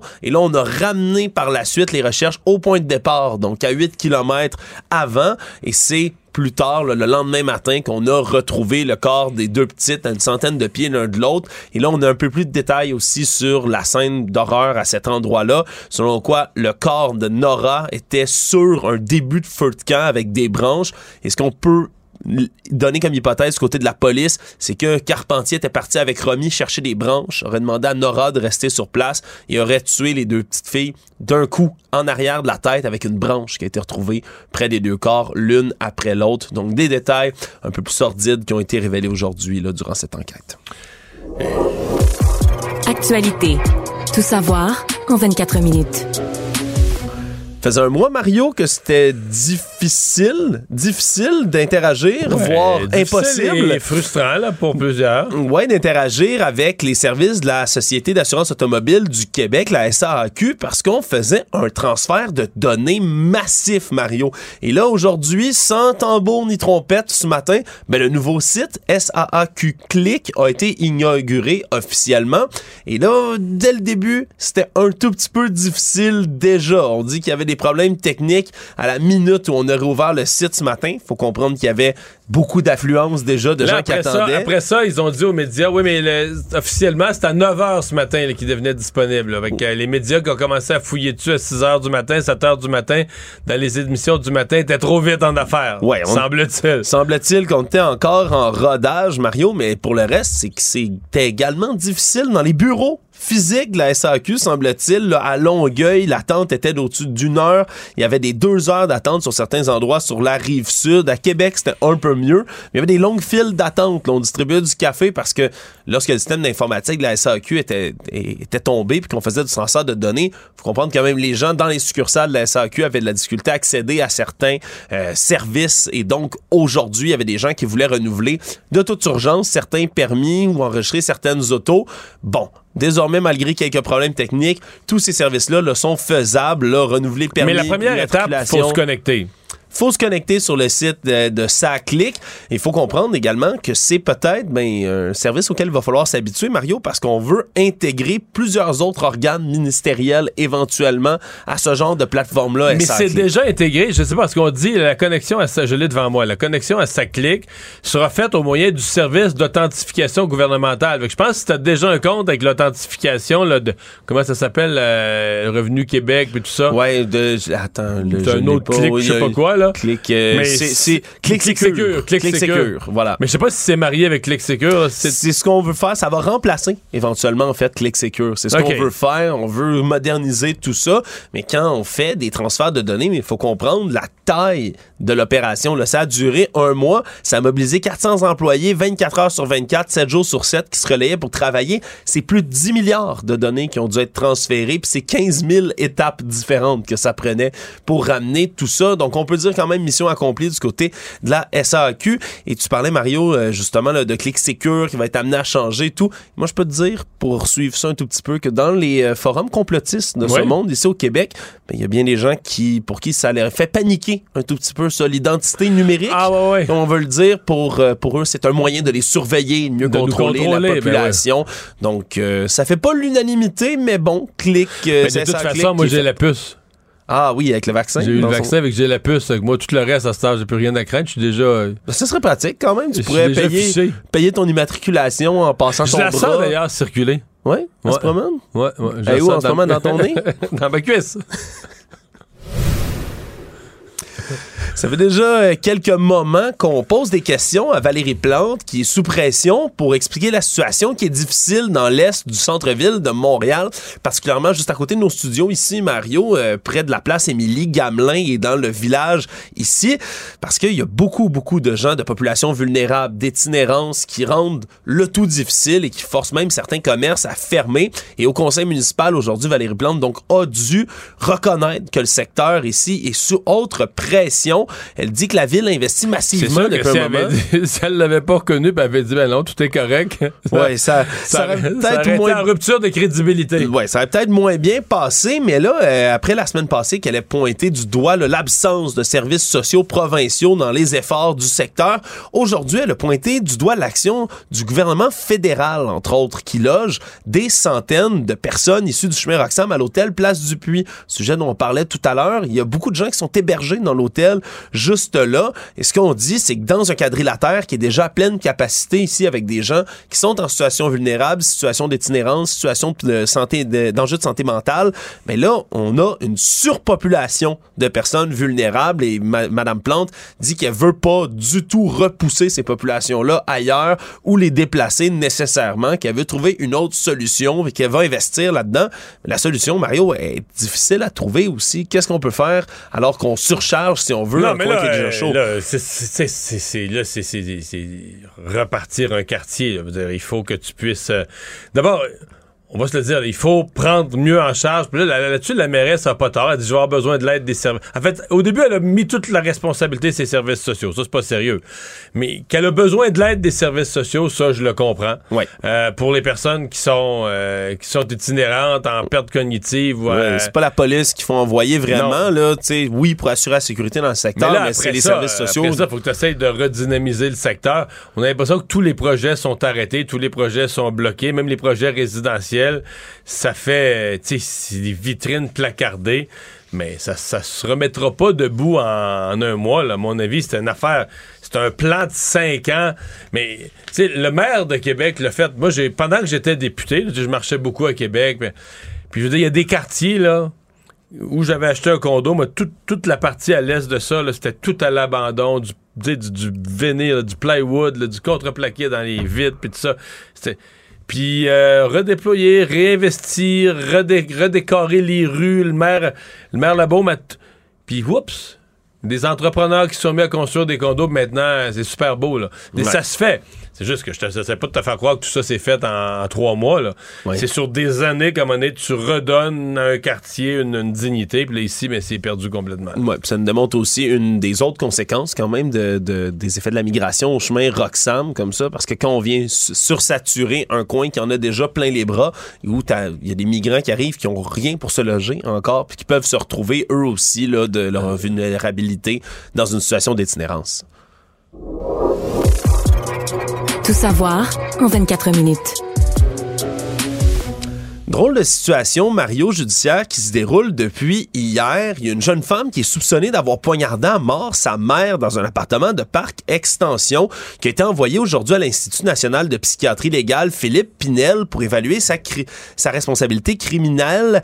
Mamel Ben Ali, 26 ans, qui fait pour l'instant pas objet d'accusation pour avoir tué sa mère, mais plutôt accusation de voie de fait grave pour avoir vraisemblablement hier poignardé son voisin dans le bloc en tant que tel.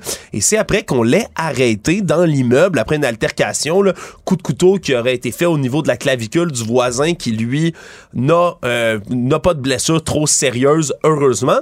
Et c'est là qu'on l'a trouvé dans l'immeuble mais que le corps de sa mère, le cadavre s'y trouvait, Louisa Wally, la mère de l'accusé. Mais là, on parle de quelque chose qui remonterait peut-être à un peu plus de temps, là. Oui, on parle de quelques heures, voire quelques jours. Donc, la femme qui aurait pu avoir tué sa mère il y a déjà un bon moment et qui s'en serait prise par la suite à un de ses voisins. C'est comme ça qu'on a fini par tomber sur cette découverte-là. Et on a demandé une évaluation de psychiatrie légale. Donc, pour les 30 prochains jours, elle sera internée à Philippe Pinel. Et même si elle n'est pas accusée encore du meurtre de sa mère, elle demeure la principale suspecte. Et selon les informations qu'on possède, elle aurait des antécédents psychiatriques, serait atteinte de schizophrénie, entre autres. Donc, c'est... Et c'est pas, euh, c'est pas unique. Moi, j'ai connu des cas de schizophrénie qui, je sais pas pourquoi, des experts probablement expliquent ça, mais ils, viennent avec cette obsession de s'en prendre dans leurs parents. C'est pas, c'est pas euh, tous les schizophrènes, mais c'est ça arrive chez les schizophrènes qui arrive cette obsession, à un moment donné, ça revient de s'en prendre à leurs parents.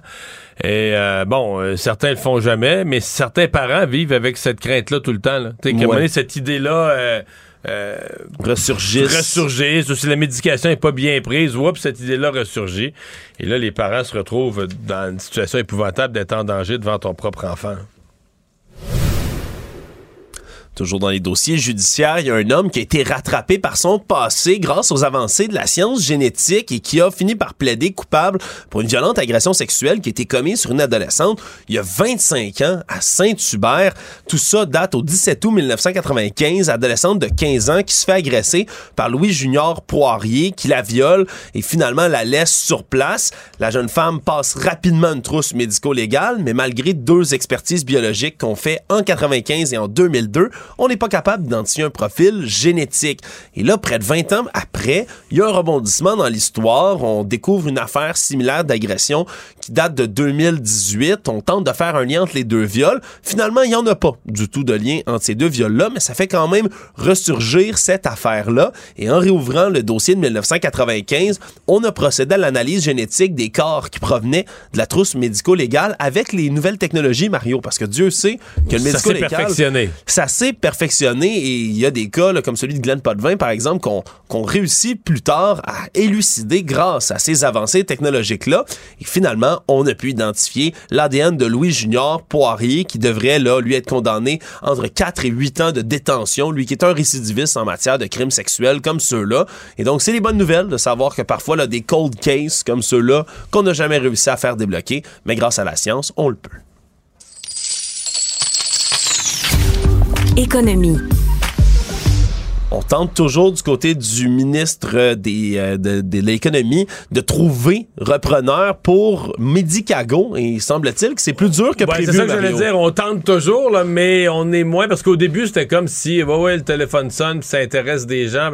Là, on semble plus sur la défensive puis inquiet là, de, de réussir à trouver quelqu'un. Ouais, c'est ce que dit aujourd'hui le monsieur Fitzgibbon dit que Mitsubishi, là, le conglomérat qui possède l'endroit qui a finalement décidé de mettre la clé sous la porte le 2 février dernier pour liquider les actifs de la compagnie.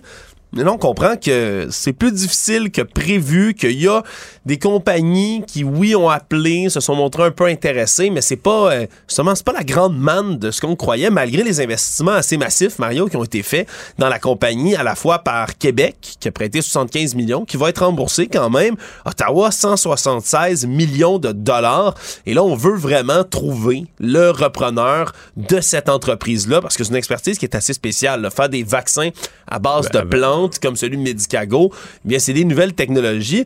On est moins certain, Mario, ça risque, euh, comme on le dit, d'être plus difficile. Puis surtout, quand on veut reprendre une entreprise comme ça, qui, dont le vaccin est refusé par l'OMS, c'est spécial quand même. Ouais, ben, je, je sais pas si c'est euh, euh, encore, mettons, un acheteur, c'est encore autour du vaccin COVID. Moi, je pense qu'un acheteur, ça pourrait être les équipements, les brevets, la technologie, comme tu viens de le dire, du vaccin à base de plantes. Mais euh, je pense plus que le. Je sais pas, je dis pas que ça vaut rien, mais je pense plus que le vaccin COVID, c'est encore à l'état actuel de la pandémie, avec le nombre d'autres vaccins qui sont passés devant. Pour sûr qu'il y a encore un buzz pour le vaccin COVID. Là. Le monde. Le président américain Joe Biden est en visite surprise à Kiev aujourd'hui, euh, de passage, le tout premier de Joe Biden dans la capitale de l'Ukraine, et a promis encore une fois pour son allié plusieurs livraisons de matériel, près de 500 millions de dollars d'assistance supplémentaire pour des munitions d'artillerie, des systèmes anti-blindage, des radars de surveillance aérienne également, et comme Évidemment, toutes les visites du président américain sont significatives pour les endroits où il va. Mais là, celles en Ukraine, comme ça, les accolades, les parades, les salutations, c'est quelque chose qu'un, comme un événement historique qu'on est en train de vivre en ce moment. là Oh, oui, mais c'était euh, c'est important. Mais tu dis c'est historique, mais c'est aussi, euh, tu sais, l'histoire est faite de symboles forts et c'en est un gros, à la fois pour les Ukrainiens, mais jusqu'à un certain point pour Poutine aussi. Là, il faut que des messages forts euh, expriment à Vladimir Poutine trouve-toi une porte de sortie. Tu sais, je veux dire. Euh, on lâchera pas l'Ukraine, on, on est avec eux. Euh, L'Ukraine va continuer à avoir des armes euh, de plus en plus fortes, toi, pendant que tu t'épuises. Bon, là, la, rumeur aujourd'hui, c'est que la Chine allait fournir des armes aussi de son côté à la Russie. La Chine jure que c'est pas le cas. Mais pour moi, non, c'était un bon symbole, un beau symbole. Puis, vous allez voir marcher dans la ville, c'était quand même, c'était quand même quelque chose. Ouais, puis c'est pas anodin non plus, Mario. Là, tu parlais du président Vladimir Poutine. Lui doit prononcer demain un discours important à Moscou qui est Parce censé c'est l'anniversaire, C'est le premier anniversaire de l'invasion. Ouais, c'est à la fin de la semaine. Exactement, le 24 février là, 2022, c'était le jour 1 de cette invasion-là. Donc, on arrive bientôt à ce triste anniversaire. Mais Vladimir Poutine, là, on a déjà vu dans, dans les rues, Mario, là, certaines affiches qui annoncent le discours de demain.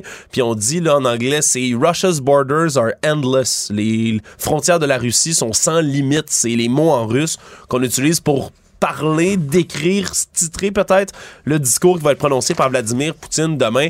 C'est sûr, en tout cas, que ça augure pas qu'il va y avoir une reddition des Russes là, demain qui va être Non, mais ça nous ramène dans le, soi-disant rêve là, de... La Grande Russie. Oui, la Grande Russie, quasiment recréer euh, l'Empire tel que l'URSS existait. Donc, euh, mais là, je veux dire... Je sais pas où Poutine s'en va exactement, parce que dans les faits, tu dis, OK, si t'étais pour recréer un empire comme ça, euh, ben là, tu peux pas avoir autant de misère à prendre le premier 20 euh, km le long de la frontière ukrainienne, puis en perdre des bouts. Puis un an après, c'est comme n'importe qui qui regarde ça, tu vois bien que Poutine n'est pas en chemin pour euh, tout conquérir. Là. dire, il gagnera même pas en Ukraine. Mais enfin, est-ce qu'il était capable de le faire accroire à son peuple, je suppose.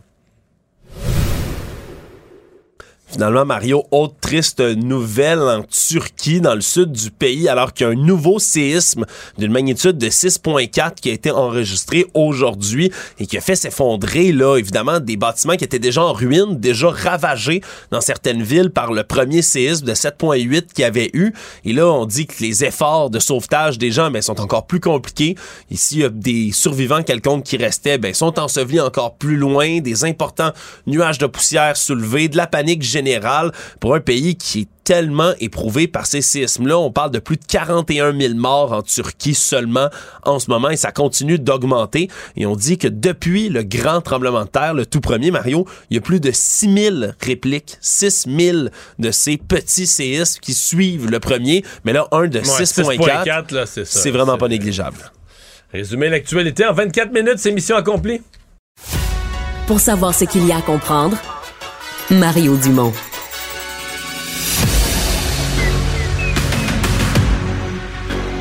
Emmanuel Latraverse. J'ai pas de problème philosophique avec ça. Mario Dumont. Est-ce que je peux me permettre une autre réflexion? La rencontre. Ça passe comme une lettre à la poste. il se retrouve à enfoncer des portes ouvertes. Là. La rencontre, la traverse, Dumont. Bonjour Emmanuel. Bonjour. Ah, François Legault qui a sorti sa plume en fin de semaine, qui a écrit une lettre à son ami Justin Trudeau. Oui, un peu pour euh, essayer de euh, recadrer, je pense, le débat sur euh, le chemin Roxham et l'urgence d'agir.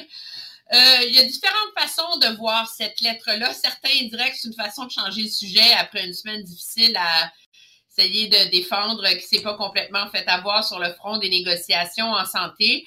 moi, je vois un effort du gouvernement Legault pour essayer de euh, de plaider et de faire la démonstration que la bataille menée sur Roxham ne peut pas être réduite à un enjeu d'intolérance, de xénophobie, de méfiance à l'égard des migrants, parce que c'est un peu euh, la perception, je pense, de certains du côté d'Ottawa.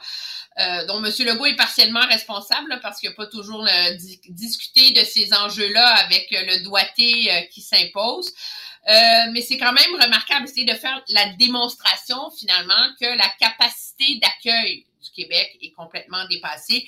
Dans l'entourage de M. Robert, on me donnait un, chiffre, je pense, qui, qui capte l'imaginaire. Il dit, tu sais, 39 000 personnes par année, ces gens-là qui arrivent, il dit, depuis l'ouverture de Roxham, c'est l'équivalent de 13 écoles qu'il a fallu ouvrir en termes de nombre de classes. C'est 300 classes, c'est 300 professeurs, c'est des ressources pour 300 classes en termes d'accompagnement, euh, d'appui psychosocial, etc. Puis ça, bien, inévitablement, c'est des ressources qui sont pas planifiées parce que on sait jamais combien il y en a qui vont arriver. C'est des ressources qui vont pas dans notre propre système d'éducation. Je pense que ça, ça dépasse la limite du problème du logement. Mais de toute euh, façon, le, moment, le moment, Emmanuel, si on veut que le, sujet soit à l'ordre du jour entre Joe Biden et euh, Justin Trudeau, c'est maintenant qu'il faut, qu'il faut mettre la pression. C'est maintenant qu'il faut le pousser. Là. Ben oui, moi je pense qu'une partie de la discussion euh, et de l'agenda de cette rencontre-là est déjà fait. C'est très... Euh, ça, c'est une tactique politique, je pense, pour frapper euh, l'imaginaire. On est très formel du côté d'Ottawa que ce ne sera pas l'enjeu prioritaire lors de la rencontre de M. Biden. pourquoi? Parce que il y a un nombre de priorités dans l'esprit d'Ottawa, puis dans l'esprit d'Ottawa, la priorité qu'on va rencontrer M. Biden, c'est tout l'enjeu économique l'enjeu d'assurer l'intégration du Canada dans cette espèce de d'immense chaîne d'approvisionnement autour euh, de la transition énergétique, des filières batteries, des minéraux stratégiques, des minéraux rares, etc. Et que ça, c'est mille fois plus important, d'autant plus qu'on le sait, le gouvernement a mis de l'avant une, immense politique industrielle de 400 milliards de dollars euh, pour stimuler ce côté-là de l'économie du côté des États-Unis. Donc, le Canada n'a pas le luxe de manquer ce train-là c'est très compliqué à négocier dans un contexte euh, euh, protectionniste comme celui qu'on a, mais pour Québec, de toujours revenir à l'avant, ça force le fait qu'il y ait une échéance. Et l'échéance, c'est la visite de M. Biden et c'est une façon de maintenir la pression sur les épaules euh, du gouvernement Trudeau qui, je pense, commence à constater que on ne sait plus trop comment le régler, ce problème-là. Puis c'est la raison pour laquelle on accepte maintenant d'envoyer finalement la majorité des euh, demandeurs d'asile dans d'autres provinces parce qu'on se rend compte qu'il n'y en aura pas de solution dans les prochaines hmm. semaines. Emmanuel, en parlant de M. Euh, Trudeau, un sondage euh, Abacus qui n'est pas excellent pour lui, ni au Canada ni au Québec. Là. Non, au Canada, euh, les conservateurs sont rendus avec 8 points d'avance. 37% contre 29 pour les libéraux, 18 pour le NPD. C'est euh, le genre de chiffre là, qui a donné un gouvernement minoritaire à M. Harper à l'époque. Euh, M. Harper avait. Ouais, mais là, 8, 8, ouais, 8 points d'écart, t'es à la frange d'un gouvernement. T'approches la zone majoritaire, même pour les conservateurs. Un ou deux points près, à mon avis. Ben, Dépendamment de la répartition en Ontario, là. C'est ça, c'est très, très difficile, puis ça dépend de la répartition en Ontario, puis la réalité, c'est que l'avance des conservateurs en Ontario n'est pas si grande que ça. Hein? C'est 32 contre 29, donc ils ne sont pas vraiment en Ontario dans la zone qui leur permet euh, de consacrer, je dirais, euh, euh, l'atteinte d'un gouvernement ou la proximité d'un gouvernement majoritaire, parce que ce qu'on voit, c'est que leur avance dans l'Ouest est encore plus grande. Là, ils font des gains significatifs aussi, c'est en Colombie-Britannique.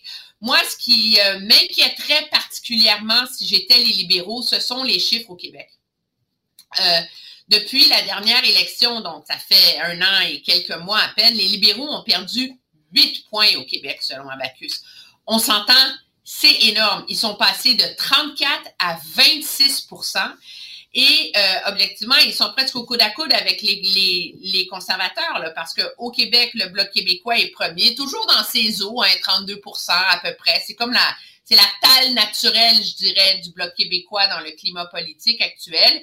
Et ce qu'on voit, c'est que les, vraiment, les libéraux dégringolent au profit des conservateurs qui sont rendus à 23% 23% pour les conservateurs, Mario, pour reprendre une expression de Jean-Marc Léger, ils rentrent dans la zone payante.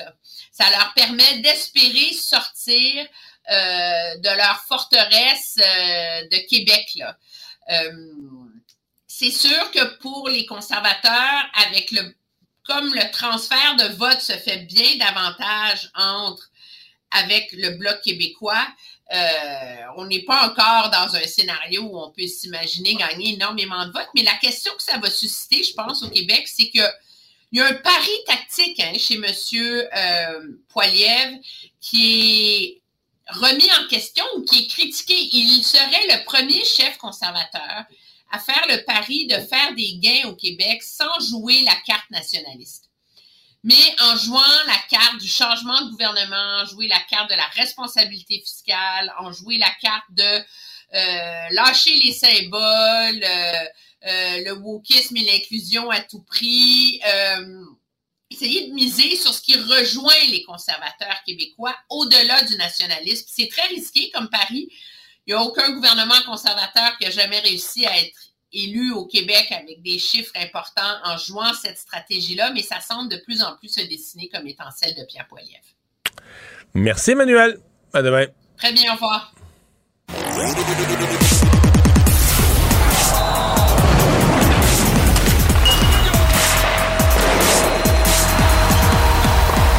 Jean-François Barry, un chroniqueur pas comme les autres.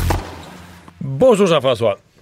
Salut Mario. Alors, la fameuse date limite des transactions, on arrive à la fin février, on arrive dans ce coin-là, euh, et on se dit, bon, euh, un peu comme l'an dernier, les Canadiens euh, dans les équipes comme ça, qui sont plus du tout dans la course en série et qui pensent à l'avenir et qui veulent rebâtir, ben, peuvent être des vendeurs. Mm-hmm. On sait juste pas ce que qu'est-ce que le Canadien a qui a une valeur, parce que pour, pour être vendeur, il faut qu'il y ait quelqu'un d'intéressé à ce qu'il y a ses tablettes. En fait, on en a deux qui intéressent les équipes, c'est sûr et certain. Le problème, c'est qu'ils sont blessés. Donc, Monahan et Edmondson seraient assurément déjà partis ou euh, dans les discussions. Est-ce qu'on va être capable de les faire jouer d'ici la date limite des transactions pour prouver aux gens qui sont en santé? Que les autres auraient de la valeur? Sinon, Mike Hoffman. Je pense que Mike Hoffman, c'est un game changer. C'est un gars, une équipe qui a de la profondeur. Tu le mets, tu le mets sur l'avantage numérique. Puis tout ce qu'il va te donner, c'est du bonus parce que non seulement il y a des équipes qui vont aller pour la Coupe cette année, mais des équipes qui se battent encore pour une place en série. Fait que tu sais, ça, ça peut être important, un gars comme ça. Toutes les autres, tant qu'à moi, il y a des noms là, de Drouin, d'Adon. Personne va venir toucher à ça. Ceux qui auraient aussi de la valeur, c'est Anderson, Allen puis Savard. Mais je pense pas que Kent Hughes veut les échanger. Pour moi, le marché, présentement, Mario, se sépare en trois. Tu as les équipes éliminées comme le Canadien. Tu as plusieurs équipes qui se battent encore pour une place en série. C'est très, très serré dans l'Est. Même les sénateurs parce que ça. Tu peux avoir de ces équipes-là qui vont chercher du renfort pour rentrer dans les séries. Mais ben, tu sais, les sénateurs aimeraient ça faire les séries. Les Sables de Buffalo aimeraient ça faire les séries. Euh, mettons, les Sables sont présentement là, 11e. Euh, fait que tu dis crème, sont loin, mais sont à 3 points d'une place en série. Les sénateurs sont à 5 points, mais avec 3 matchs en main. Fait que, c'est encore possible. Je pense que ces équipes-là vont attendre le plus proche possible la date limite des transactions. Comme ça, tu pars sur une séquence de victoire ou sur une séquence de défaite. Ça peut aller d'un bord ou de l'autre. Dans l'Ouest, ben là, ça c'est joué. Il y a neuf équipes seulement pour huit places en série. Les autres sont déjà éliminés. Mais ceux qu'on va surveiller, parce que là, tu as vu qu'il y a eu des transactions en fin de semaine. Ouais. Ryan O'Reilly, entre autres, avec les Leafs. à Toronto, ouais. Bon, puis déjà, Tarasenko était rendu avec les Rangers. Mais si t'es les Hurricanes, c'était les Bruins, le Lightning, tu sais que tu vas les affronter, là. Pour sortir de ta conférence, tu vas devoir jouer ces équipes-là. Fait que t'as pas bien le choix d'aller chercher du renfort euh, de ce côté-là aussi. Fait que j'ai des grands dossiers à surveiller. Veux-tu qu'on jase de ça ensemble? Mais là, moi, mais chez le Canadien, tu dis? Non, ben pour vrai, chez le Canadien. C'est Monahan et Edmondson sont blessés, il n'y a rien d'autre à dire. Mais est-ce qu'on est qu'on irait chercher euh, des choix de première ronde pour ces deux joueurs-là? Euh, en santé, je suis certain que Sean Monahan nous, aurait donné un choix de première ronde. Présentement, ils ont réussi à le, passer, parce que je pense qu'il y aurait des preneurs pour, euh, pour Sean Monahan, mais on n'aura pas un choix de première ronde, parce qu'il est trop à risque présentement. On ne sait même pas s'il va revenir. On ne sait même pas s'il va jouer. Puis Joel Edmondson, ben lui, c'est son dos. Depuis le début de l'année qu'il a mal dans le dos. Fait que j'ai comme pas l'impression que les équipes vont nous donner grand-chose pour. Mais est-ce qu'on est mieux de les laisser aller quand même, même si on n'a pas le retour espéré, un choix de deuxième ronde ou un jeune espoir? Moi, je le ferais, là, parce que ces gars-là ne cadreront pas, ne cadreront pas avec le Canadien de toute façon dans les prochaines années. On s'entend? Euh, les ouais, je sais pas, ouais. Mais des défenseurs, là, le Canadien en a, euh, en a à tonnes, là. Oui, entre Joel Edmondson blessé, parce que Joel Edmondson, il reste en plus euh, du contrat. Là. Sean Monahan, c'est moins pire. Au pire, il reste juste cette année, puis tu prends une décision à la fin de l'année. Mais tant qu'elle perd pour rien, pourquoi pas aller chercher un petit quelque chose, tu sais? Puis Jake Allen, moi, moi personnellement, si quelqu'un est prêt à prendre Jake Allen comme bouée de sauvetage, il y a des équipes qui aiment ça avoir deux gardiens pour rentrer en série, je le laisserai aller. Mais le gros joueur, c'est Patrick Kane.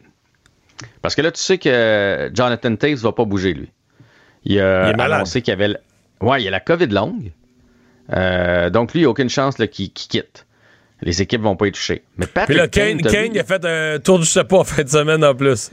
Il a battu les Maple Leafs hier pratiquement à lui tout seul avec un tour du chapeau. C'est un gars, te souviens-tu comment il était bon dans les euh, finales de la Coupe Stanley puis dans en fait les séries au grand complet quand les, euh, les Blackhawks ont gagné la Coupe Stanley? Il a été excellent. C'est le gars qui va te chercher des gros buts. C'est un général extraordinaire sur l'avantage numérique. Fait qu'il y a plusieurs équipes qui pourraient être intéressées à lui. Pour moi, c'est le grand dossier à suivre. Et une des équipes qui pourrait être intéressée, c'est les Hurricanes de la Caroline. Tu sais que les Hurricanes ont Max Pacioretty?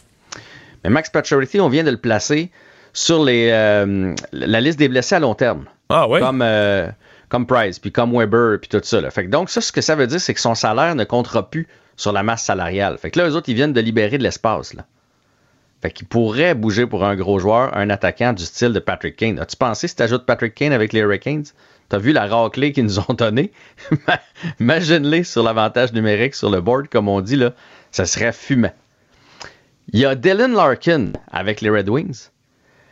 Larkin est euh, sans contrat.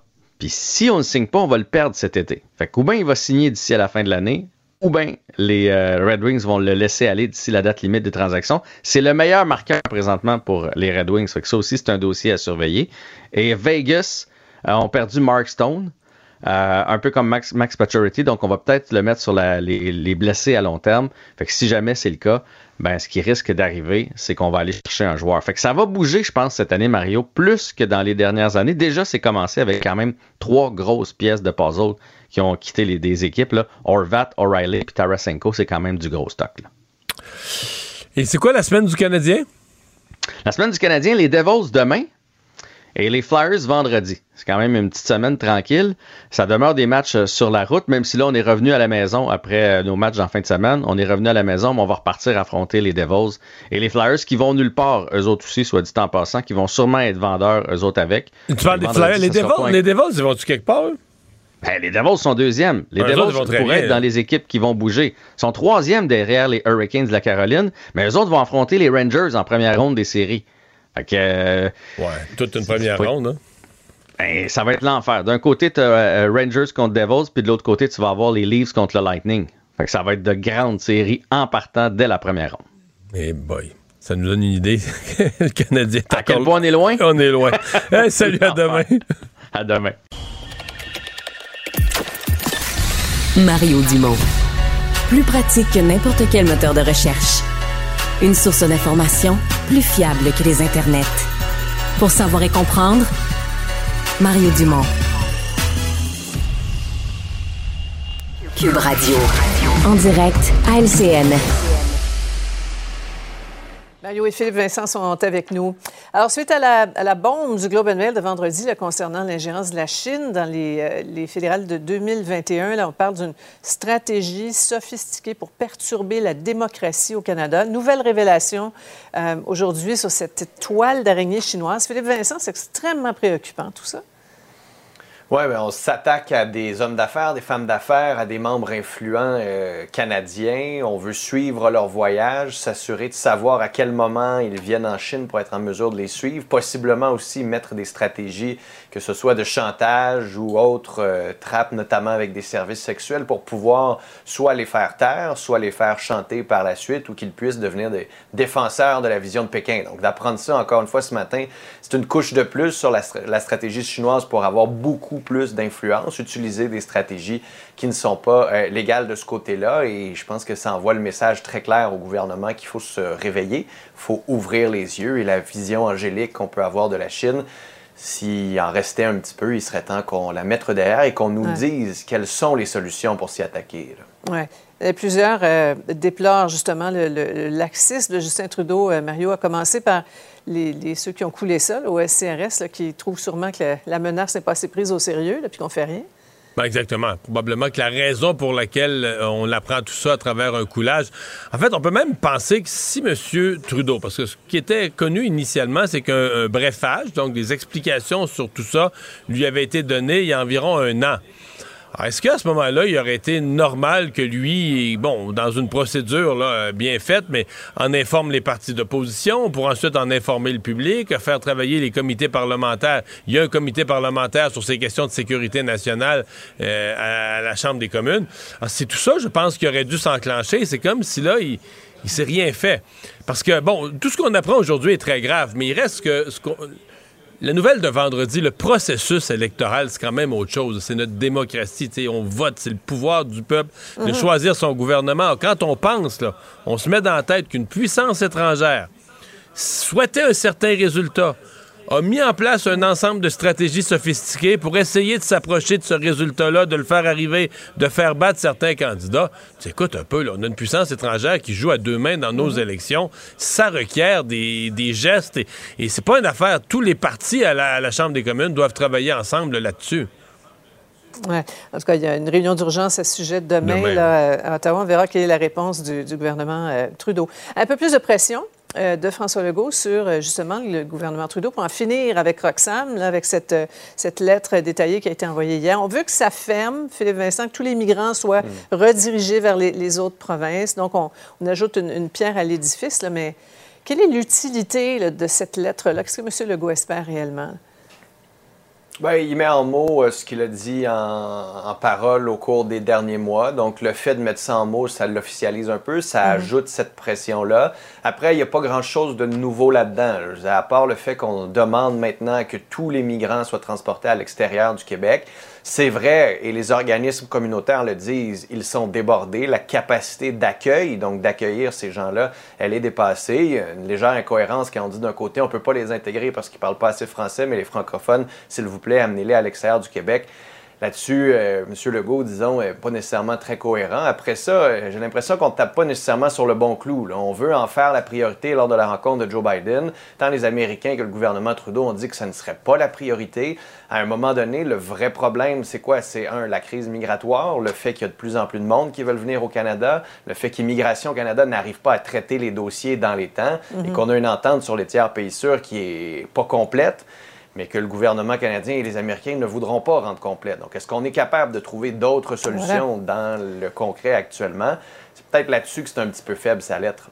Bien, c'est ça. Justin Trudeau le sait bien. Mario, bon, la capacité, la capacité d'accueil du Québec est dépassée, c'est bon, mais bon, fermer le chemin Roxham, Mme Fréchette l'a dit, puis c'est a changé rapidement de discours, mais ça va déplacer le problème. Alors, il peut faire quoi avec ce, ce chemin de toutes les tensions? Bien, il doit renégocier avec les États-Unis. Moi, je pense, je comprends que c'est c'est pas ce qu'ont annoncé les États-Unis et le Canada comme priorité pour la rencontre euh, du mois de mars. Je saisis hmm. bien qu'ils ont d'autres priorités, notamment l'économie. Puis le Canada veut participer à la, le super développement de, des énergies, de la transition énergétique, des énergies de demain. On saisit bien ça. Mais il n'est pas trop tard. Il n'est pas trop tard pour François Legault pour faire inscrire le sujet, ou en tout cas le mettre en plus, le mettre en plus forte priorité. Euh, forcer Justin Trudeau à savoir, écoute, il y, a des attentes énormes sur le chemin Roxham. Maintenant, c'est plus juste au Québec. Dans d'autres parties du Canada, on s'interroge là-dessus. Donc, moi, j'ai trouvé dans ce mhm. sens-là que l'intervention était utile. Et il y a, l'avant-dernier paragraphe aussi, là, sur l'argent ce sont des centaines de millions. Mhm. Euh, parce que services d'éducation, de santé, de garderie, même d'aide juridique pour remplir certains formulaires, l'aide sociale, euh, l'hébergement, le, coût d'ensemble. Puis là, euh, quand c'était quelques milliers, c'était une chose, mais là, pour l'année 2022, ça a été 39 000 personnes. Donc là, mhm. le coût, euh, la facture, elle se compte en centaines de millions. Donc le gouvernement du Québec, il y a aussi ce volet-là. On va vouloir, on va vouloir faire payer la facture par Ottawa, ou en tout cas une bonne partie de la facture par Ottawa. Oui, est-ce qu'on va revoir la couleur de cet argent? C'est un, autre chapitre. Euh, maintenant, parlons de la SAC. Hein, après une, quasi-paralysie ou une paralysie presque totale d'un mois, là, les services sont à nouveau disponibles, modernisés. Euh, c'est maintenant à jour avec cette nouvelle plateforme. Mais Philippe Vincent, ça, a cliqué un peu tout croche, là, clic-sac ce matin. Là. Ou ça clique? Oui, bien, ça, oui, ça clique. Euh, ça doit faire en sorte que les complotistes se demandent si on est vraiment capable de mener de grands complots au Québec, si on a de la difficulté à gérer le site de la SAC comme ça. Euh, après, ça augure mal aussi pour. Euh, ça augure rien de bon là, pour la suite, pour tous les autres services d'authentification. On l'a vu à quel point c'était compliqué d'avoir le numéro d'assurance sociale, d'avoir le numéro de permis de conduire ou d'avoir un numéro de rapport d'impôt. Puis ça prenait ça, puis il fallait aller en ligne pour le faire avant de pouvoir mhm. se rendre là-dessus. Puis ceux qui ne pouvaient pas le faire, ben, tant pis, il fallait qu'ils se rendent en succursale. Mais les succursales sont pleines parce que ça fait près d'un mois qu'il y a plein de qui essaie d'avoir des permis et autres qui ne peuvent pas l'avoir. Et donc, toute cette prévision-là qu'on n'a pas réussi à mettre en place, euh, j'espère qu'on va apprendre. C'est peut-être mon côté optimiste dans tout ça. Il dit on est capable d'apprendre et que la prochaine fois, ce sera un peu moins pire. Toujours être optimiste dans la vie, Philippe Vincent. À, terme, évidemment, si, on, si, on, suit l'optimisme de Philippe Vincent, Mario, on aura accès à plein de services, là, mais il faut d'abord créer ce compte au service d'authentification gouvernementale. qui, Puis sincèrement, dans le cas de la SAC, il fallait que ça se fasse. C'était, quand même des services assez archaïques. si on compare avec la façon dont, mm-hmm. je pense à la plus jeune génération, là, la façon dont ils font leurs transactions aujourd'hui en 2023 dans la vie, la SAC était plus du tout, du tout à la page. Ah, moi, j'ai trouvé ça, j'ai trouvé ça gros là, que pendant un mois, on donne plus de service. ça, ça m'a, j'avoue que ça m'a renversé. Mais bon, une fois cette pilule-là passée, euh, je m'inquiète plus ou moins. Là, euh, la première journée d'un nouveau service informatique, c'est quasiment une certitude qu'il y a des petits bugs, des choses qui accrochent. Mm-hmm. Mais j'espère que ça va nous permettre de, disons, de se mettre en 2023 et de simplifier. Notre mm-hmm. temps est tous précieux. Quand le gouvernement nous fait suer avec des patentes qui marchent pas et tout ça, on veut que ça se paye vite. payer son permis, des affaires de même. On veut que ça marche. là. Ouais. Quelques mois de rodage, peut-être. On s'en reparlera dans trois mois. Merci beaucoup, messieurs. Au revoir. À demain, Mario. Salut. Ah voilà, c'est ce qui met un terme à notre émission du jour, euh, notre première de la semaine. Ça a l'air qu'il faut pas... Euh, faut pas serrer nos mitaines et nos tucs. Euh, l'hiver revient après quelques journées de, temps doux. la fin février, pas juste la fin février, même le début mars, succession de journées froides, venteuses, de la neige. Ce sera peut-être les deux semaines les plus exigeantes de l'hiver qui n'a pas été si pire du tout jusqu'à maintenant. Merci d'avoir été là. À demain. Cube Radio.